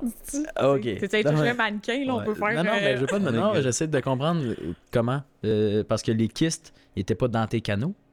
Non, il était dans, mes... dans mon sein, ouais. Bon, c'est ça. Fait qu'au début, ils ont pas dit Ah, les kystes, il y a un problème? Non, les kystes, c'est rien d'alarmant parce que c'est pas cancérigène, puis c'est normal, il y a plusieurs femmes Ça qui peut développent être des kystes. cancérigène. Comme des grains de beauté, genre, ça peut être Ouais. cancérigène. Ouais, mais c'est ça, justement. En traitant tes canaux, ils ont pas juste fait comme Hey, en même temps, on va checker les... le reste. Non? Je me suis pas fait tra- traiter les canaux. Bon, fait que tout ça, ça va être coupé. Non, mais c'est pas, j'essaie de comprendre. tu m'as perdu un peu, Pondu. Mais euh, je pense juste que, tu rentres. Ils ont corrigé le côté canaux. Non, en fait, ben, c'est à l'opération quand ils m'ont retiré Bon, ben, c'est le ça. sein. À l'opération, Ouais. quand ils ont, ils, ont, ils ont fait cette opération-là pour corriger ce qu'ils avaient découvert comme cancer Ouais. dans les canaux. Ils ont découvert qu'il y avait deux tumeurs aussi. Bon, mais c'est ça. Pourquoi, mettons, au tout début, là, Ouais. quand ils ont analysé que tu avais un premier Cancer, type de ouais. cancer, pourquoi ils n'ont pas fait, un, mettons, un test complet? là? Ben, en fait, Pour il avait fait un test complet. J'avais passé une biopsie puis un IRM, mais il l'avait juste pas vu dans les tests que j'avais deux tumeurs aussi. Hmm. Ou ça se peut que mes tumeurs se sont développées entre mon Pendant. diagnostic et Ah. L'opération. Bon, ça répond à ma question maintenant. exact. Ok. Puis, euh, je sais pas si tu avais fini avec cette parenthèse, mais moi, j'ai une, bonne question pour Ouais, toi. Euh, tu dégages quand même de la confiance. Merci. Puis, personnellement, je te demanderais, euh, quand tu perds un sein avec une mastectomie, Ouais. est-ce que tu as eu une grande perte de confiance en toi? Euh, ça a eu une instance. Ça a eu une instance, surtout au niveau euh, rapport sexuel. Mm. Euh, quand que je me regarde dans le miroir aussi, tu sais, comme en, tu sais, de même, non, parce que on le, ça paraît pas nécessairement. Euh, mais je me suis beaucoup préparée mentalement. Puis ça, c'est un conseil justement que, que je donnerais là, vraiment à toutes les femmes qui passent par là. Euh, Qu'est-ce qui m'a aidé beaucoup dans le processus jusqu'à présent, c'est d'aller chercher beaucoup une préparation mentale. Donc avant d'avoir la mastectomie, j'avais regardé beaucoup de photos. Donc, je- mais ça, ça s'applique pour moi. Il y en a que peut-être que ça fonctionnerait pas, Mm. mais moi, c'est ça qui m'a aidé. J'ai été voir, OK, à quoi que je vais m'attendre, à quoi ça va ressembler. Euh, j'ai été parler avec des femmes aussi, comment ils l'ont vécu, à savoir, OK, est-ce que tu as des trucs, est-ce que tu as des conseils pour vraiment m'outiller le plus possible avant pour limiter le choc? Puis finalement, quand que je me suis fait enlever le bandage, j'ai tellement focusé sur mon sein droit qu'il y a eu un radrapage. J'étais comme, oh my god, il est tellement beau maintenant, mon sein. C'est cool, c'est une belle façon de le voir. Ouais, c'est j'ai porté mon attention sur lui, puis là mon mon plasticien était comme t'es rendu avec un petit sein de jeune fille là, tu sais, il était vraiment euh, tu sais que j'ai vraiment porté mon attention sur ça que l'autre je l'ai un petit peu oublié, puis finalement je le trouvais plus beau que toutes les photos que j'avais vues. Ah, bon. Fait que j'étais rassurée. Ah ouais? Ouais. Que, comparé aux autres femmes, tu veux dire? Ouais, ben que- de qu'est-ce que j'avais vu, Ouais, donc euh, je, je trouvais ça Que l'opération était réussie, dans le fond. Ouais, vraiment, j'ai ben, en fait faut dire que j'avais vraiment un très bon plasticien, là. Donc, euh, très réputé, puis euh, Tu l'as bien typé. j'étais vraiment contente de l'avoir, là. Mais pour moi, c'est Ah, Il a important. donné 20 piastres. Tu sais, c'est important d'avoir une belle poitrine, de Mhm. me sentir bien aussi. Ben, donc, normal. oui, exact. Tu sais, c'est... hum, Donc maintenant, je trouve ça beau. Tu sais, c'est... Puis au, au niveau des, euh, des soutiens-gorge, ça fonctionne comment? T'en as... C'est adapté? Oui, ben en fait, dès que je suis sortie de l'opération, il y a des soutiens justement pour mastectomie. Donc, il y a euh, justement, euh, comment qu'on appelle ça? Une poche, là, tu sais, que tu mets dans le soutien pour... Euh... Mon Dieu, comment on appelle ça? Balancer, si on veut. Oui, c'est ça. Mais il y en a que, justement, il y a un côté qui est vide, puis il y en a un qui il y en a plus. Euh, mais moi, je me suis fait poser un expanseur. Donc, euh, l'expanseur, une fois par semaine, j'allais à l'hôpital pour me le faire remplir, pour remplir d'eau saline, pour redonner la forme au sein, puis vraiment euh, la grosseur. Donc, en ce moment, quand je suis, je suis nue ou peu importe, mes seins sont de la même grosseur, les deux. Ah, ok. Ah! En ce moment. Parce que là, j'ai Sans le terminé. mamelon. Il me reste comme deux injections, puis j'ai fini, là. Sans, sans le mamelon parce qu'il te l'avait enlevé. Ouais, exact. Là, j'ai une cicatrice comme en plein milieu du sein, là, dans le fond. Puis c'est, c'est, c'est- c'est- ça gonfle avec l'eau saline comme ton ancien sein ou c'est ça... Comment? L'expanseur, c'est comme une poche, dans le fond? Ouais. Ouais, c'est une poche vide. Comme, un, comme un implant. Oui, exact, mais c'est que vu que la mastectomie enlève beaucoup de peau, ils m'ont enlevé tout le mamelon, je pouvais pas tout de suite avoir une prothèse. Je pouvais pas tout de suite passer une prothèse, ma peau, elle l'aurait pas pris, elle aurait déchiré. Donc, ils ont passé par un expanseur pour aider à la peau, graduellement, justement, puis euh, les tirer. Ouais. Wow. Hey, on Ouais. en apprend. Ouais, c'est intéressant. On en apprend Ouais. beaucoup. Est-ce que c'est dans tes plans de mettre euh, une prothèse éventuellement? ouais, ça, c'est quand je vais pouvoir passer à la deuxième chirurgie, là. C'est-tu nécessaire ou tu pourrais rester de même, dans le fond? Ou... Euh, ben, pas avec l'expanseur, là. Non, tu pourrais pas? Non, je pense pas. L'expanseur, c'est vraiment à Temporaire? de... Ouais, c'est... euh, OK. OK. OK. exact. Fait qu'il faut qu'il réouvre au complet? Ouais. Pour... euh, OK, quand même. Là, Ouais. si, Job. si tu te mets... euh, tu te mettrais juste un implant, un implant mammaire sur le sein gauche ou tu ferais les deux en même temps? Euh, je fais les deux en même temps, parce que je me vide, je, me, Ouais, je vais me faire vider le sein droit À la prochaine étape. aussi. OK. OK, OK. Ouais, exact. Ok, j'ai, peut-être mal compris ce bout-là. Fait que, ok, tu vides ton sein droit? Ouais. Ça se vide comment, ça, un sein? Ben, ils vont faire la même chose qu'ils ont fait sur le côté gauche, donc ils vont tout gratter l'intérieur, ils vont tout enlever les glandes mammaires, les vaisseaux, etc. Ok. Puis ils vont me mettre une prothèse. C'est juste que sur lui, ben, je conserve mon mamelon naturel. Ouais. Que à gauche, t'as une cicatrice? À peu près euh, ça de large. Ok. Mais ça, de c'est la cicatrice. C'est, ouais. c'est la cicatrice du mamelon, ça. Non, plus. Ben non, parce que mon mamelon, il était pas... non, c'est ça, mais c'était pour dire, est-ce que si- s'ils enlevaient pas le mamelon, est-ce qu'ils le font plus bas? Est-ce que c'est vraiment dans le centre, dans le fond? Ouais, ben c'est à l'horizontale au centre. Exact. Puis Dans par cas, chirurgie esthétique, tu pourrais pas ré- ré- réavoir un mamelon? Ça, ça Ouais. se fait-tu? C'est ben, c'est dans Ça les projets, là, mais ça, c'est vraiment dernière, dernière étape. Un coup que le processus est terminé, je peux mais faire là, faire une ça va reconstruction. être réglé à 100% dans ce Ouais. Exact. Wow. Donc, euh, je vais me faire faire une reconstruction du mamelon, puis après, par une tatoueuse, je vais me faire faire la pigmentation, justement, euh, Pour aller chercher la même couleur. ouais, puis avoir un effet 3D, puis euh, comme ça sera un vrai euh, Wow. mamelon. Ouais. Est-ce que euh, ça coûte cher, les opérations du cancer? Et c'est tout couvert. Ok. Donc, euh, j'imagine. Mais c'est nous autres là, qui payent ça, puis nous autres là, sur nos impôts. Pas de stress. ça nous m'a- fait- ça nous a fait plaisir. C'est cadeau. Mais euh, sûrement. Mhm. Mais c'est ça, c'est tout est couvert par la RAMQ. Là. Ok, ouais. Ouais. Bon, ben, tant mieux. Ouais. Ouais. Mais en termes de prix, ça doit être incroyable. Ben oui, probablement, parce que juste une femme, exemple, qui décide d'aller se faire faire une augmentation mammaire, là, on n'est pas loin quasiment de genre- 10 000. souvent, Ouais, exact, c'est ça, je pense. Donc, Ouais. euh, donc là, on parle que c'est toute l'équipe médicale, parce que là, il était Des un oncologue, chirurgien, tu sais, c'est vraiment là. c'est- Ça en fait du monde. là. Exact. Puis des tests, puis des tout. euh, Oui, exact. Parce que je passais par biopsie, ARM, euh, Ouais. mammographie. euh, Juste Moi que Bondy, dit, on le- l'expanseur, je sais pas Ouais. trop, là, que t'es allé euh, une fois par semaine. Ouais. C'est c'est du temps, c'est du Ben monde, oui. c'est du- de la Ouais. gestion. exactement. Si jamais ils ont besoin de bénévoles. Excusez. Désolé, hein. Aller remplir des expanseurs. C'est ça que je disais tantôt. euh, faut pas toujours écouter. bon Dieu, prépare l'eau saline. Excusez. Il a sûrement pas dormi. Ah, je sais pas, euh, honnêtement, désolé. D'habitude, j'ai j'ai beaucoup d'énergie parce que là, d'habitude, on fait les podcasts à 19h, comme je t'ai dit. Ah, ok. Fait que quand l'invité arrive à 19h, on commence à 19h30, des fois 8h. Fait que je suis tout le temps fatigué, mais là, je suis. de l'énergie. Ouais, en plus, c'est une bonne énergie dedans. aussi, tu sais. Fait que là, je suis concentré. là. Ok, c'est Aïe, bon. aïe, aïe. Je vois. Je m'excuse. Ok. Oh, t'as pas à t'excuser pour lui, là, voyons. Non. Non, c'est lui qui va s'excuser par la suite. C'est lui qui devrait s'excuser pour Mhm. lui-même. Tu J'avoue tellement, hein. sais, Ouais. Il devrait s'excuser. quelle dépense d'énergie que tu fais. On attendait une, une excuse. Mais est-ce On que- parlait de moi? Oui, de toi. C'est parce Ouais, qu'à c'est date, ça. c'est vraiment hot comme processus. Ouais, c'est vraiment cool. Ouais. Puis c'est surtout que que tu le, tu le divulgues dans des, des bons termes. Tu le, tu le communiques bien. Fait que je pense que les gens, ou si, ben ouais, s'il y a des gens qui vivent le Mhm. cancer en ce moment, je trouve qu'ils ils vont prendre des bons conseils de toi. Mais même s'ils le vivent pas, c'est intéressant. Je pense que c'est un ben- apprentissage euh, hors du commun. Ouais. Mais je trouve que c'est important d'être sensibilisé parce que souvent, à l'âge qu'on a, moi, je pensais être à l'abri, tu sais, de ça, là. Ouais. Je pensais pas qu'un jour, Mhm. on allait m'annoncer, Sarah, à 29 ans, t'as un diagnostic cancer du sein, là. Mhm. Sais, donc, souvent, justement, c'est un peu l'invincible de 16 ans, là. Ben, moi, c'est 29 ans, mettons. C'est Parlez pas de moi, invincible de... Je parle euh, du cliché. euh, Il est encore invincible à son âge. Mais en voulant dire que on pense vraiment qu'on est à l'abri de des pathologies. C'est ça, exact, tout, de ou tout. Mais finalement, à une fraction de seconde, là, euh, la vie, elle change du jour au Mhm. lendemain. là. Donc, euh, finalement, cancer du sein, euh, traitement, puis c'est suite justement à l'opération, quand que j'ai reçu le diagnostic, que là, il y avait deux tumeurs euh, de plus.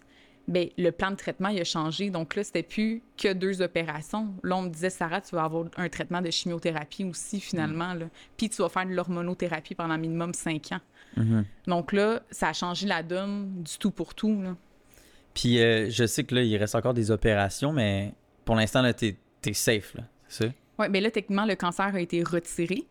Donc euh, là, je vais faire de la chimio euh, adjuvante, qui appelle. Donc c'est euh, préventive, parce que vu que le cancer, il était à l'extérieur du sein, puis ils m'ont fait passer un test, comme je vous expliquais tantôt, pour savoir mon pourcentage de récidive dans les prochaines années.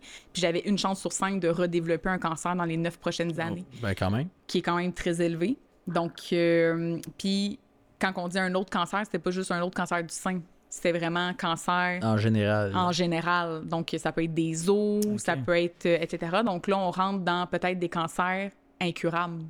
Mais pourquoi, mettons? C'est c'est quoi le test? Euh, en fait, ce qu'ils ont envoyé mes tumeurs euh, en analyse, Ouais. puis je suis pas biologiste, puis tout, mais euh, ils ont analysé justement le pourcentage. Moi, je faisais de même, tu sais. C'est ça qui se passe dans l'activité là, tu sais, des cellules. Là, tu sais. Ok. Donc, euh, à savoir justement c'est quoi le pourcentage de récidive à ce Ils moment-là. peuvent voir de même, peu importe le cancer, euh, de dire ça se peut qu'elle soit récidiviste de n'importe quoi. Ça a de l'air. Ah bon? À Mais 20% quand même? 20% Donc, à ce moment-là, le choix m'appartenait si je voulais faire de la chimiothérapie ou non. Ouais. À savoir, c'est quoi mon ma tolérance de risque.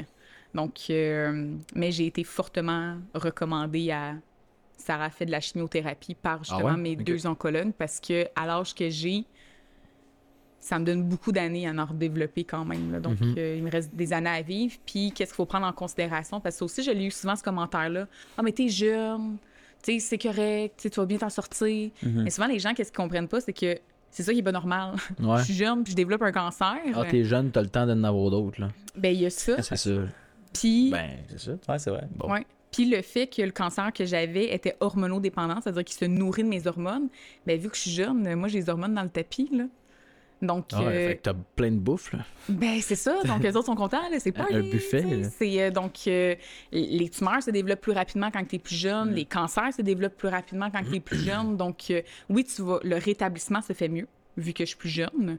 Mais entre ça, c'est que c'est quand même risqué. là. Ouais. Wow. Puis, euh, c'est ça, j'étais curieux de savoir. euh, le, on- la, la fin arrive pour, euh, pour tout ça. Mais euh, c'est comment la vie avant le cancer puis après le cancer? Est-ce que tu vois la vie différemment? Ta perspective a-t-elle changé? Euh, je dirais que ma perspective n'a pas fini de changer Hmm. parce que je suis encore dans le processus. Donc, euh, je commence la chimiothérapie demain, justement pour un 20 semaines.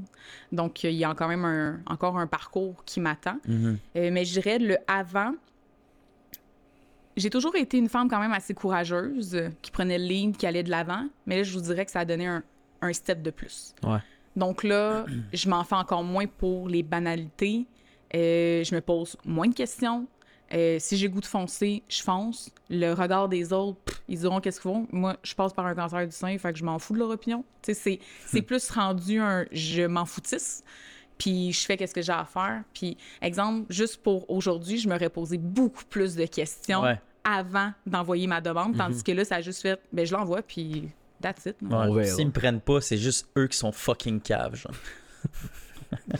J'aurais pas Ouais. utilisé ça comme terme, mais... Pour non, mais euh, vous auriez passé à côté de quelque chose, je pense. Ben oui. On est bien contents. Ouais. On Ce qui nous, euh, ce qui nous, euh, ce qui- on est plus sceptique Ce qui nous. quand on reçoit des gens, c'est, ben là justement, je suis vraiment content parce que tu parles vraiment bien, tu sais. Mais on, on dirait que des fois c'est difficile de recevoir quelqu'un que tu n'as jamais rencontré. Ouais. Ben oui, j'ai texté Charles pour lui demander euh, s'il pensait que c'était une bonne idée de te recevoir, puis il a pas hésité à dire que, Il a dit que non. oui. Fait que Il en, dit pas du tout. en entendant son feedback, j'ai fait comme ah, let's go. C'est gentil. Ouais. Tu parles de chimio, donc tu parles, euh, je, si je me trompe pas, de perte de cheveux et tout ce qui vient avec, Exactement. c'est ça? Donc, euh, qu'est-ce qu'il faut savoir? Parce que c'est important aussi d'informer aussi en même temps. Ouais. C'est pas tous les types de chimio que euh, tu perds tes cheveux. C'est ça, je sais pas. Euh, ouais. rien là-dedans. Dans mon cas, mon médecin m'a confirmé, Sarah, c'est 100% sûr que tu perds tes cheveux. Ok. Donc, euh, Quand même. C'était ma réaction pour comme et Chris. Désolé, des fois, il fait des sons. Mais en même temps, ton médecin il a dit qu'il avait que t'avais pas de cancer au début, tu sais. ah, c'est pas le même médecin, là. Ah, ok, là tu l'as switch, t'as fait comme il a, il a pas fait une non, mais là, c'est parce que là, je- tu sais, un médecin. pas fiable. J'étais passée d'un médecin de famille, puis là, je suis avec un médecin spécialisé. Ouais, En pour- oncologie. euh, en- Exactement. spécialisé en Sarah. Ah, Toutes ses clientes, c'est des Sarah. Ok, excusez. Mais. euh, je te dis, il a jamais été de même. Non, c'est correct. Moi aussi, quand j'ai le piton collé, des fois, c'est pas drôle. Ouais. Mais. euh, et par contre, ça me fait perdre, par exemple. Donc, il Ben, t'a confirmé perte de que t'allais cheveux. perdre Ouais. tes cheveux. Oui, exactement. Puis, oui, il y a des alternatives, exemple, pour aider à préserver les cheveux. Donc, Mhm. on appelle ça des casques réfrigérants, euh, qui peut être une alternative super intéressante, justement, que tu portes le casque avant, pendant, puis après, que tu le portes environ pendant un 6 heures de temps, qui vient geler le cuir chevelu pour éviter le plus possible la perte de cheveux. Euh, moi, personnellement, j'ai décidé de ne pas aller vers cette avenue-là parce que je trouvais que c'était beaucoup de préparation à chaque fois. Déjà que je veux mettre mon énergie à j'ai un traitement, je vais avoir des symptômes, je voulais pas avoir à gérer un casque, il faut que je change aux 20 minutes, puis etc. Puis ça portes ça combien de temps? Excuse de te couper juste parce que visuellement, on dirait que... Ouais. Ok, excuse. Ouais, ce sera juste d'écouter. Ouais, mais ok, mais c'est- quoi ce casque-là? Ça ressemble à quoi? Ben, c'est comme un gros, euh, un gros turban, là, si tu veux. là. C'est vraiment un Tu gros portes ça chez vous, là. Ben non. Ah, ben non, pendant la chimio qu'elle a dit. Pendant... écoute, si boire, ok. J'ai... On dirait que... Non, avant, mais j'ai- après, pendant. Pendant 6 heures, elle change aux 20 minutes. Exact. Ok, bon. je pensais que tu disais, quand tu disais avant, pa- je, ok, je pensais que c'était comme avant l'opération. avant. Tu comprends? Non, la journée. Attends, ouais, je vais être plus clair. d'abord. Non, mais c'est juste moi. La journée. euh, Ah ben, je voulais t'aider un peu, mais c'est correct, c'est super Aide-le, blanc. aide-le, aide-le. Il y a de la misère.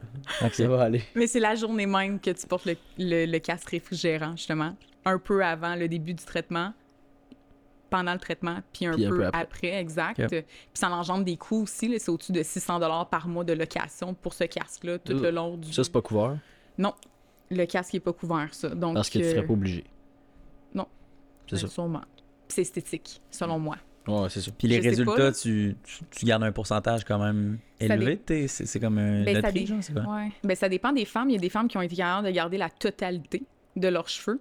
Il y en a d'autres qui ont perdu 50% de leurs cheveux, 80% de leurs cheveux. Que... Non, c'est voulais- pas mieux si tu loues ça 600$ piastres, C'est puis qu'il ça. te reste 4 cheveux. là. Exact. Mais je trouve ça super intéressant pour Mm. les femmes qui tiennent absolument à leurs cheveux, puis qu'ils savent que c'est important pour elles, puis qui sont pas prêtes à passer par ce processus-là, puis ouais. qui veulent donner les chances de leur côté de les garder. Je trouve ça merveilleux comme option. Dans mon cas, mon deuil, si vous voulez, de mes cheveux était déjà fait. Mm. J'avais déjà pris ma décision. Moi, je suis quelqu'un, je mind là. Je me mind, je me prépare.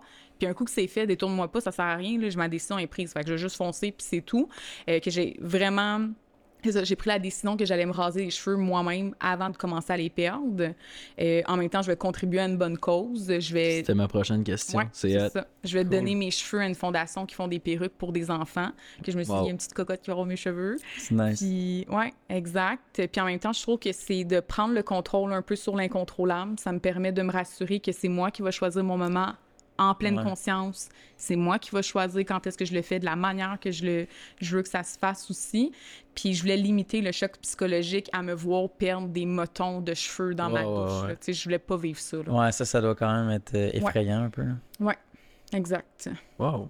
Donc, je devrais me raser les cheveux euh, la première fin de semaine de demain. février. Ok, ok, ok. Dans, dans pas long. Là. là. Ouais. Fait que ton. euh, y a-tu d'autres options à part le, le casque? Euh, c'est la seule que moi que je connais. Parce que j'étais. Je pensais quand t'allais dire euh, une autre option, je pensais que c'était une autre euh, option de, de conservation de cheveux.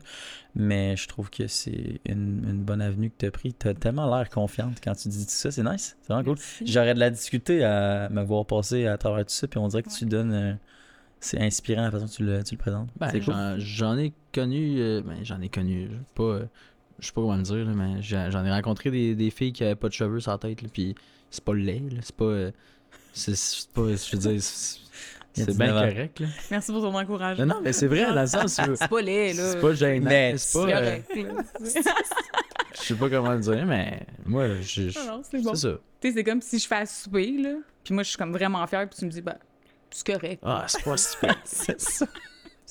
Non, non, Non, mais c'est vrai, c'est vrai. Je pense que peu, importe notre physique, c'est si t'es charismatique puis confiant avec ta personne, c'est Ouais. là où tu vas dégager quelque chose Ouais. d'attirant. Mais je pense que c'est de la façon que tu décides. Que, que tu décides de le vivre aussi. Là. Parce que oui, ça serait facile que je sois en petite boule, puis que là, je me lamente, puis que je me dise, oh mon Dieu, je vais perdre mes cheveux, puis ci, puis ça. Puis, puis c'est totalement légitime d'avoir ces émotions-là. là. Oui, j'ai eu des phases que, hippolaï, j'ai eu des brouillards là, mentales, puis hippolaï, j'ai eu des petites dents, puis oui, des fois, j'ai pleuré. Mais l'important, je pense, c'est de se relever aussi après, puis de reprendre le pouvoir, ce que t'en as, puis de dire, OK, c'est temporaire.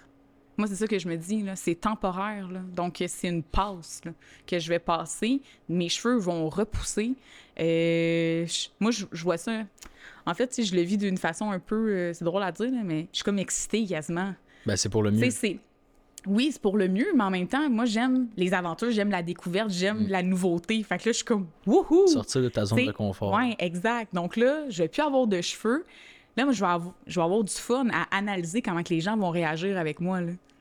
Ok, c'est hot. Ah ouais, ouais, moi je, le, moi, je le, moi, je le vraiment vois un bon même, mindset. là. Ouais, ouais, très bon mindset. C'est ça. Je Ouais. le vois vraiment comme ça. Je me dis, OK, là, les gens vont-tu me prendre par pitié? Ils vont-tu, tout le temps me watcher? Ou, tu sais, que je vais avoir du fun? Puis moi, je suis du genre, tu sais, j'aime rendre les gens malaisants des fois aussi, là.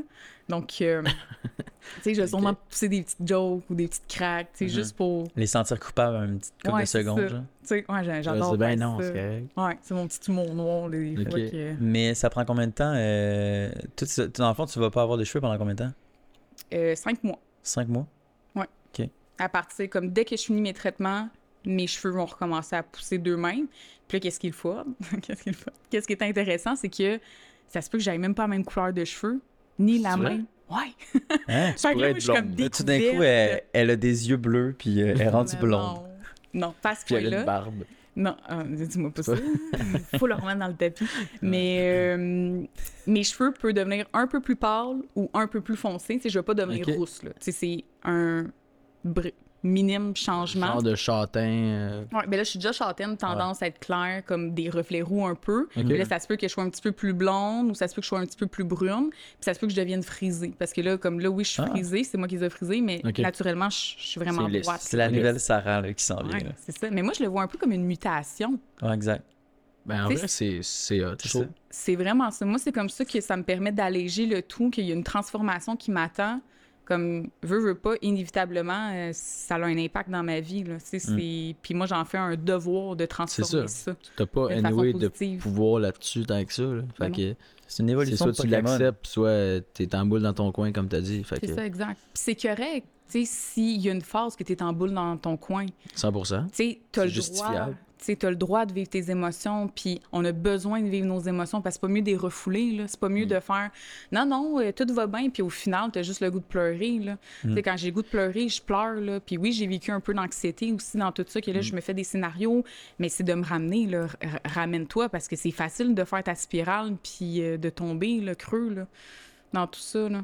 T'es-tu, genre, toute cette, euh, cette force-là, c'est, c'est toi qui l'as naturellement? Ou, mettons, ton chum, il t'a beaucoup, beaucoup aidé là-dedans? Les gens dans ton entourage, tu penses qu'ils ils ont un gros impact sur cette euh, confiance-là que tu extériorises dans ton, Ouais. dans cette Euh, chose-là qui est difficile à vivre? Je trouve que, encore une fois, c'est multifactoriel, mais d'une façon innée, j'ai toujours été comme ça. Donc, je- tu sais, j'ai une tendance à les puiser justement dans mes épreuves, les défis que j'ai eus pour en faire ressortir quelque chose de beau. sais, un peu comme une fleur de lotus. Là. Moi, c'est comme un- une fleur euh, totem, là, si vous voulez. Là. Mais la fleur de lotus, c'est à, à de ses marécages, de sa boue, pour ensuite aller au-dessus de l'eau puis devenir une fleur, tu sais. Wow. Donc, euh, C'est bien. C'est magnifique ce que tu hey, je suis même tatouée pour ça. C'est- magnifique. Que, mais c'est comme ça que moi, je suis. C'est que j'ai appris à me développer. Euh, tu sais, parmi toutes les claques d'en face qu'on va dire que j'ai Ouais. eues, ben, ça a tout le temps été un moteur pour moi de me dire, ben, ça sera pas la raison du pourquoi que je réussirai pas puis que je vais pas devenir la personne. Au contraire, ça va être la raison du pourquoi que je vais le devenir. Donc, ça a tout le temps été euh, un désir, vraiment, là, de motiver les gens, mais d'inspirer puis de leur montrer. Puis toi, c'est quoi ton excuse? Mhm. Comme... Il y en a pas d'excuses. Ben, il n'y en a pas. Tu y a- à mon avis, il n'y a que des solutions. Là. Oui, tu peux trouver ça plus rocailleux, euh, plus difficile. Puis Parce oui, que tu te une femme analytique aussi. Oui, j'ai un côté très analytique aussi. C'est une D-I-S. C'est ça. C'est une disque. C'est une disque. Je sais. Et voilà. Fait que si t'avais un conseil à donner à tous les, les gens qui passent euh, dans cette phase-là, ce serait quoi? Qui ont un con... Si t'avais un, un conseil pour les personnes qui ont un cancer, ça serait quoi? Qui commencent, qui sont en train de le Ouais. traiter. Qui viennent ou- d'apprendre qu'ils ont un cancer. Ou qui viennent de finir, peu importe. Oui, ben, je pense qu'il y a plusieurs éléments. Euh, se préparer mentalement. Donc, euh, moi, tu sais, dès que je l'ai su, j'ai été faire des recherches. Je me suis mis sur un groupe de femmes de soutien parce que je- l'environnement fait une différence. Donc, je savais que oui, j'ai un bon entourage, j'ai de la famille qui est présente, des amis, mais c'est pas des personnes qui me comprennent concrètement dans qu'est-ce que je suis en train de vivre. Mm. Donc, rapproche-toi de gens qui vivent la même situation que toi. Donc, ça, c'est dans n'importe quoi. Là. Tu, veux t'entraîner, tu veux faire un podcast, ben, tu vas te renseigner avec des gens qui l'ont déjà fait. Tu veux, veux pas. Euh, donc, vraiment, de te préparer mentalement. De, moi, je vois ça, tu mets tes pions. là. Donc, euh, va te renseigner, va parler avec des gens, sors de l'isolement. Donc, vraiment, le sors de l'isolement parce que tu n'es pas tout seul à vivre ça. Puis c'est important de communiquer puis d'échanger avec des gens pour se rassurer là-dedans. Puis euh, c'est de se laisser vaguer, en fait. C'est de faire confiance parce que je pense que c'est de développer beaucoup la résilience dans tout ça. Là. Sais, C'est vraiment... on- Tu peux pas changer la situation. Donc, où est-ce que tu peux porter ton attention pour avoir ce sentiment de pouvoir-là quand même? Donc, Ok. euh, Il a rien qui arrive pour rien. Est-ce que tu vois ça un peu de même? Moi, je le formule pas comme ça. Ouais. Je- moi, je le formule que tout arrive pour une raison. Donc, ça revient au même, mais C'est plus le, positif. C'est mieux formulé. je le formule de cette ouais. façon-ci. Donc, euh, tout arrive pour une raison. Puis, euh, moi, je suis convaincue que le, le défi que je suis en train de, de vivre, ben, la récompense après est encore plus grande. Mhm. Ouais. Donc, euh, j'ai encore quelque chose de plus grand que qu'est-ce que je suis en train de vivre, que je vais apprendre puis qui va muter là, à travers tout ça. Est-ce que tu es heureuse en ce moment? Magnifique. Euh, ouais. Tu sais, je dirais pas l'air que... heureuse. Ouais, ben tu sais, en général, je suis bien. Tu sais, je suis heureuse. Est-ce que je suis satisfaite dans toutes les sphères de ma vie? Non. Parce que il y a des éléments que, justement, tu sais, je, je travaille pas présentement. Euh, le entraînement, ben, il a fallu que je réduise. Tu sais, comme il y a plusieurs sphères de ma vie que je suis pas satisfaite, mais en général, tu sais, oui, je suis heureuse puis je suis bien, là. Comme quoi, c'est possible d'être heureux. Même avec un cancer. Ben oui, absolument. C'est tellement beau. Mais la santé, tu sais, la, la santé ne se limite pas juste à la santé physique, là. Ben Tu sais, non, la santé, c'est un état d'âme, c'est Ouais. un état d'esprit aussi. c'est un tout. Exact. On va euh, essayer de conclure dans les 10 prochaines minutes. Est-ce que tu avais des dernières choses à dire en lien avec euh, ce, ce sujet? Je ne sais pas si on a manqué peut-être des étapes que tu penses qui seraient peut-être intéressantes à, à jaser, sachant qu'on s'y connaît pas beaucoup sur ce sujet-là? Euh, ben, il y a le processus de fécondité qu'on peut parler parce que moi, on m'a envoyé en urgence en fécondité justement pour prévenir. Euh, À savoir si t'allais pouvoir avoir des enfants ou pas? euh, ben, pas le fait de est-ce que je vais pouvoir. d'allaiter. euh, C'est ça? D'allaiter, tu es encore sur le lait des Pas cartes? en tout. Ça pas. Regarde. Excusez encore pour le micro. Excellent. Non, oui. en fait, euh, c'est une précaution. Oui. Donc, euh, vu qu'avec la chimiothérapie, euh, il y a 40 environ des chances que je devienne infertile. Donc, euh, c'est de mettre toutes les chances de notre côté, justement, euh, les femmes qui passent par ce processus-là, puis qui désirent avoir des enfants, c'est d'aller en fécondité pour préserver les ovules. Ah. Donc, euh, justement, donc moi, je, je me suis fait prélever des ovules, geler des ovules au cas où, donc advenant que je deviens infertile, ben, je vais pouvoir avoir l'option de in vitro, donc prendre mes ovules, le spermatozoïde, Mhm. Féconder, puis euh, tomber enceinte. Là. Mais c'est lié au sein, ça? C'est moi qui ai perdu? En fait, c'est qu'avec la chimiothérapie, Ah, ok, à cause de la chimio. ouais, avec la beau, chimio, il y a des effets que... Je pensais que tu voulais dire, mettons, en enlevant ton sein, qu'il y avait des chances que tu deviennes infertile, Non, non, non. là, que Non, là, non, je non. comprenais pas trop C'est les le lien. traitements. Là, je comprends. C'est les traitements qui font en sorte que on peut devenir infertile. là. Ok. Parce que dans le fond, la chimio, c'est ultra euh, néfaste pour ton corps. Fait que ça élimine ton cancer, mais ça peut t'éliminer d'autres choses, c'est ça? Ouais. En bref. Ouais. Mais en fait, c'est quand j'ai pris la décision justement que j'allais euh, vers l'avant pour la chimiothérapie, on a évalué les bénéfices versus les côtés néfastes Mm. de la chimio. Puis moi, j'avais plus de bénéfices à en gagner que de côtés néfastes. Donc, avec la chimio, l'hormonothérapie que je vais faire, je baisse à du 5,5 de chance de récidive au lieu du 20 au départ. là. Oh boy. Donc, euh, il y a quand même un bon... euh, Ouais. Et les points négatifs, c'est pas des choses qui sont 100% sûres d'arriver, j'imagine? Comme la, la fécondité, la fertilité? Oui, c'est ça. C'est 40% des cas que les gens Ouais, c'est ça. deviennent infertiles. Donc, j'ai quand même un bon 60 de, de le rester. Ça reste que... l- On se croise les doigts. Ouais, c'est ça. Ça reste une précaution comme backup aussi, Ouais, là, avec les ovules. là. Que ça va savoir que c'est tes enfants qui Ouais. viennent de toi, dans le fond. Ouais, exact. Ils m'ont demandé justement, tu sais, si après 5 ans ou peu importe, on n'a pas de nouvelles de toi, est-ce que tu veux donner tes ovules? Pour qu'il y a d'autres femmes qui utilisent mes gènes. Je suis comme, oh, je sais pas. Ah ouais?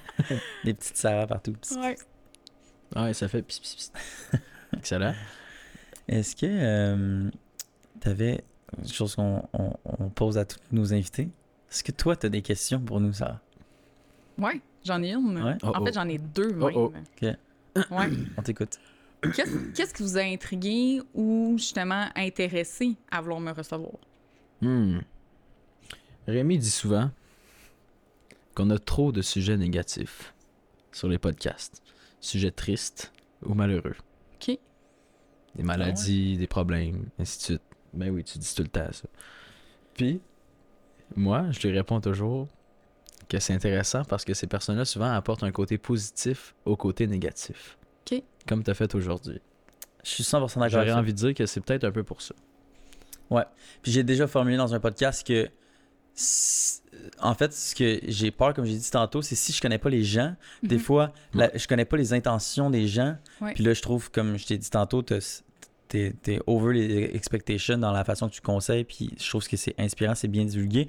Puis des fois, j'ai peur que les gens se, se victimisent un peu, genre. Ouais, ouais. C'est normal. Fait que, tu sais, des fois, tu sais, si tu sais pas à qui t'as affaire, c'est comme un risque parce qu'on Ouais. on dit souvent qu'on offre une plateforme à quelqu'un. Fait que si on le connaît pas, c'est- sûr que les réseaux sociaux nous donnent une énorme idée de c'est qui. Mhm. Puis, euh, puis des fois, of course, qu'on se base principalement juste là-dessus, tu sais. Ouais. Fait que. Mais bref, tout ça pour dire que le cancer, c'était quelque chose que j'avais noté depuis le début. Puis je trouvais que c'était un concept qui était très intéressant. Puis, euh, puis quand tu m'avais écrit, je trouvais que tu, avais eu une bonne approche. Fait que j'étais comme, OK, je pense que ça serait, ça serait intéressant de te recevoir. Oui, que- absolument. Puis, sais, je veux faire du pouce dans ce que tu viens de dire parce que Ouais, je trouve ça intéressant. Euh, le côté de victimisation, Mhm. c'est important d'avoir, une, selon moi, encore une fois, là, euh, une mini-phase d'accepter que oui, je suis victime de ce diagnostic-là, mais c'est Mhm. de pas en rester une victime. Ouais. Donc, j'ai- Très d'accord.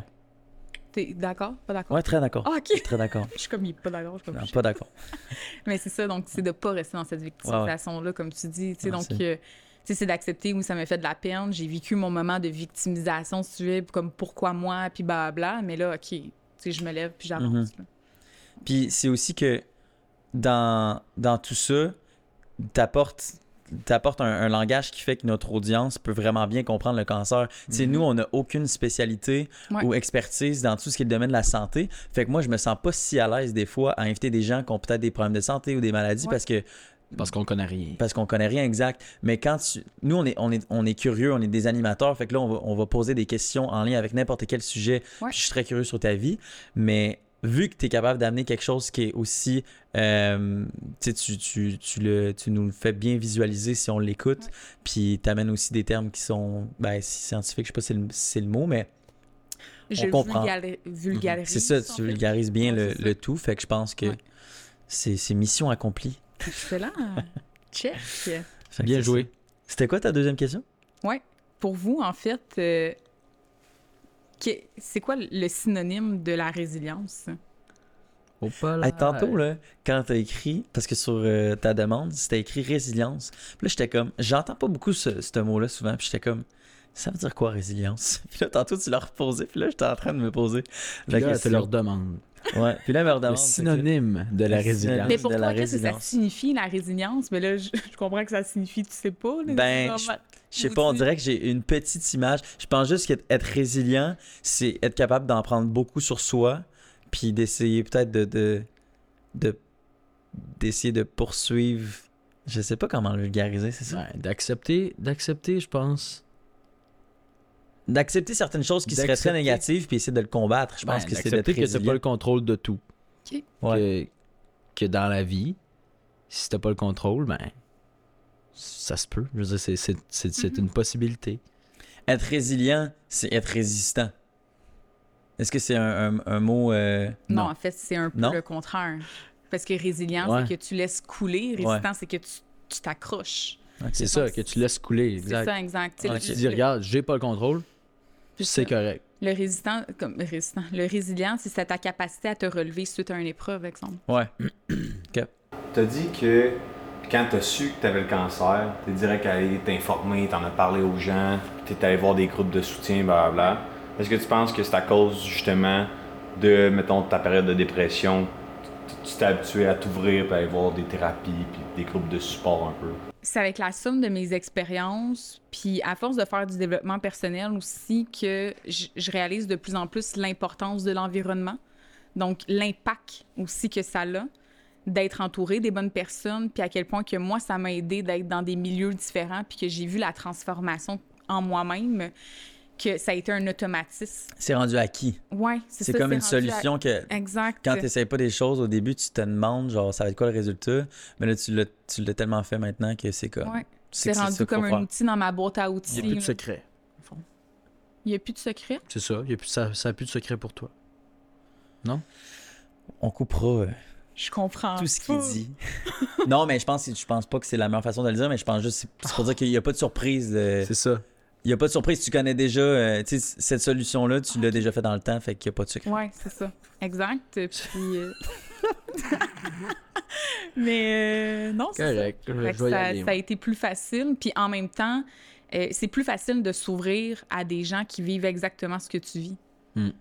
Donc, euh, c'est plus facile de montrer cette vulnérabilité-là, puis de dire, hey, aujourd'hui, là, je trouve que c'est de la marde. Puis j'ai le droit de trouver que c'est de la marde. Parce Puis que, tu tu te sens compris. Exact. Puis les gens, l'être humain a besoin d'être compris. Ok, Tu sais, oui. c'est- un besoin fondamental. Tu sais, de- tu sais, une des plus grandes peurs de, de l'être humain, c'est le rejet. Donc, quand que on se sent compris, on se sent aimé, on se sent apprécié. Puis, Savoir que t'es pas tout seul dans une situation. Là. exact. Oh, ça fait du bien. il y a des gens, des fois, qui sont maladroits aussi, parce que les gens, tu sais, sont pris au dépourvu que, oh my God, OK, qu'est-ce que je dis? Ça va bien aller. Tu t'en sais, fuck all, ça va bien aller. Ouais. Tu sais, c'est parce qu'au début, on me disait beaucoup ça. Puis là, je l'encaissais, OK, c'est bon, ça va bien aller, etc. Mais là, quand que, finalement mon diagnostic a changé, j'ai avisé, quand j'ai appelé mes personnes proches au téléphone, j'ai dit là, je t'avise, je veux pas entendre ça va bien aller. OK? C'est la première chose que je veux pas entendre. Parce qu'en Ça va moment, pas bien aller. on le sait pas si ça va bien aller en ça. ce moment. Ouais. Fait que, tu sais, c'est. Puis les gens sont maladroits, les gens veulent bien faire, il n'y a aucune mauvaise intention. Mhm. Puis c'est un automatisme de dire ça va bien aller. Mais oui, ça sort parce que les gens, parce que- Ils savent pas gérer, là. Ils ont comme des patates chaudes, là, puis ils sont comme, oh shit. Oh, ouais. Et de toute façon, C'est personne aller. dirait, euh, ça, personne dirait ça, ça va pas bien aller, tu sais. Mais non. Hmm. Non, mais juste d'être les bras ouverts. je- Tu sais, ça, c'est un conseil pour l'entourage, je pense, des gens qui vivent des situations comme ça. C'est simplement d'être à l'écoute. Tu sais, c'est, écoute, as-tu besoin de parler aujourd'hui? Puis peu importe dans l'état d'âme que tu es en ce moment, ben je vais être là pour t'accueillir, je vais être là justement pour t'épauler, sans nécessairement être ta pom-pom girl que non, ça va bien aller, fais-toi-en pas, puis t'es jeune. OK, là, genre, t'en as. C'est fuck all, là. Même mon médecin pensait que j'avais rien, là. Fait que toi, t'es qui? Exact, c'est Tu sais, ça. c'est. C'est vraiment C'est vrai. ça. Maintenant, on a un, concept où on, La on- question qui tue. on pose une question à notre ancien invité qui demande à notre futur invité. Ah, Fait que euh, malheureusement, il, il est pas allé chercher très loin. Effectivement, il- ouais. Ouais, non, mais on l'aime, Ouais. David. Mais euh, tu te vois où dans 5 ans? Non, mais c'est bon en même temps parce que je trouve ça particulier dans ma situation. Puis Ouais. en même temps, euh, je trouve ça bien. Mais tu sais, je, je veux guérir, là, je suis en guérison, là, je suis le voie de la guérison. Mais en même temps, je trouve ça intéressant comme question pour m'aider à me projeter, justement. Euh, dans cinq ans, euh, je me vois clairement maman. Je le savais que tu allais dire ça. Ouais. Tantôt, je me suis dit, est-ce que je lui demande 10 ans ou 5 ans? Puis là, j'étais comme 5 ans. Ben, c'est quoi la Je question? pense qu'il va être C'était maman. cinq? Ouais, c'était 5. Bon. Non, mais oui, David, il a dit 5 à 10 ans. Fait que j'étais comme 10 ans, c'est un peu loin. 5 ans, Ouais. c'est mieux. Parce que techniquement, je- j'ai pas le droit de tomber enceinte avant trois ans minimum. OK. Donc, euh, dans cinq ans, clairement que je me vois maman. Puis, euh, niveau carrière, parce que c'est un de mes piliers importants aussi. Niveau carrière, en fait, je me vois vraiment donner des conférences. Moi, ça a tout le temps été euh, un big, big goals. Puis, euh, tu sais, je me vois sur scène, je me vois justement être de plus en plus invitée à des, des podcasts, Mhm. tu sais, peu Ouais. importe. Donc, puis beaucoup de voyages. Donc, C'est bon, ça. ouais. Ça exact. fait du bien. Ouais. Tant qu'on perd pas la tête, puis que. Comme ton voyage, Ah ouais, ça, c'est autre chose. c'est c'est Ouais. autre chose. On en a pas parlé, là, on pourrait faire un autre podcast entier juste pour Ah, ok. ça, mais c'est... C'est un détail. Ouais, Non, mais je pense que c'est bien, euh, c'est bien dit. Puis Mhm. euh, je te vois être conférencière. Merci. Ouais. Ouais. J'ai même Ouais. pas besoin de te dire que je, je te, je te conseille de te lancer parce que je sais que tu vas te lancer. Cool. T'es mieux de te lancer. Ouais. OK, ben vous On- êtes mieux d'être dans la salle On quand que je vais avoir On une va être dans la conférence salle. de bord. Tu On va être dans Ok, ça. mais tu nous enverras une invitation. Exact. c'est On un va être deal. là. Parfait. C'est bon, c'est un deal. prête. Ouais. On a un deal. On a un deal. Attends, là, je suis loin. Ah, on fera à la fin, Mauvais fin, fin. timing. On va faire ça après. C'est pas là? Non, c'est ça, mais c'est parce que Ah. j'allais juste dire, mais merci d'être venu. C'est vraiment cool. Ouais. C'était ma petite conclusion. Ok. Puis, euh, ben, bon, un bon 2h45 euh, de route. De route, hein, ça va être le fun. Merci de m'avoir reçu, en Ouais, tout cas. Puis merci de m'avoir rappelé que je vais faire autant de tours pour revenir. Ça nous fait plaisir. On a adoré euh, ton attitude et euh, ta présence, prestance sur le podcast. Merci, c'est réciproque. Il y a ça? C'est tellement beau quand il parle. c'est là que je le fais, t'as pas le choix. Ouais. Fait que, hop là, le micro dans le mur, pas de stress. On se voit en salle de conférence. Ouais. Ça, ça donne mal au cœur, Si vous êtes rendu jusqu'ici dans la vidéo, merci beaucoup pour votre écoute. N'hésitez pas à liker, commenter et partager la vidéo. N'hésitez pas à vous abonner aussi et laissez-nous savoir ce que vous avez pensé de l'épisode d'aujourd'hui. Et on se dit à, la prochaine, fois. Wrap up. Wrap up. Hein, ça a été compliqué. Appelez Dylan Beauregard.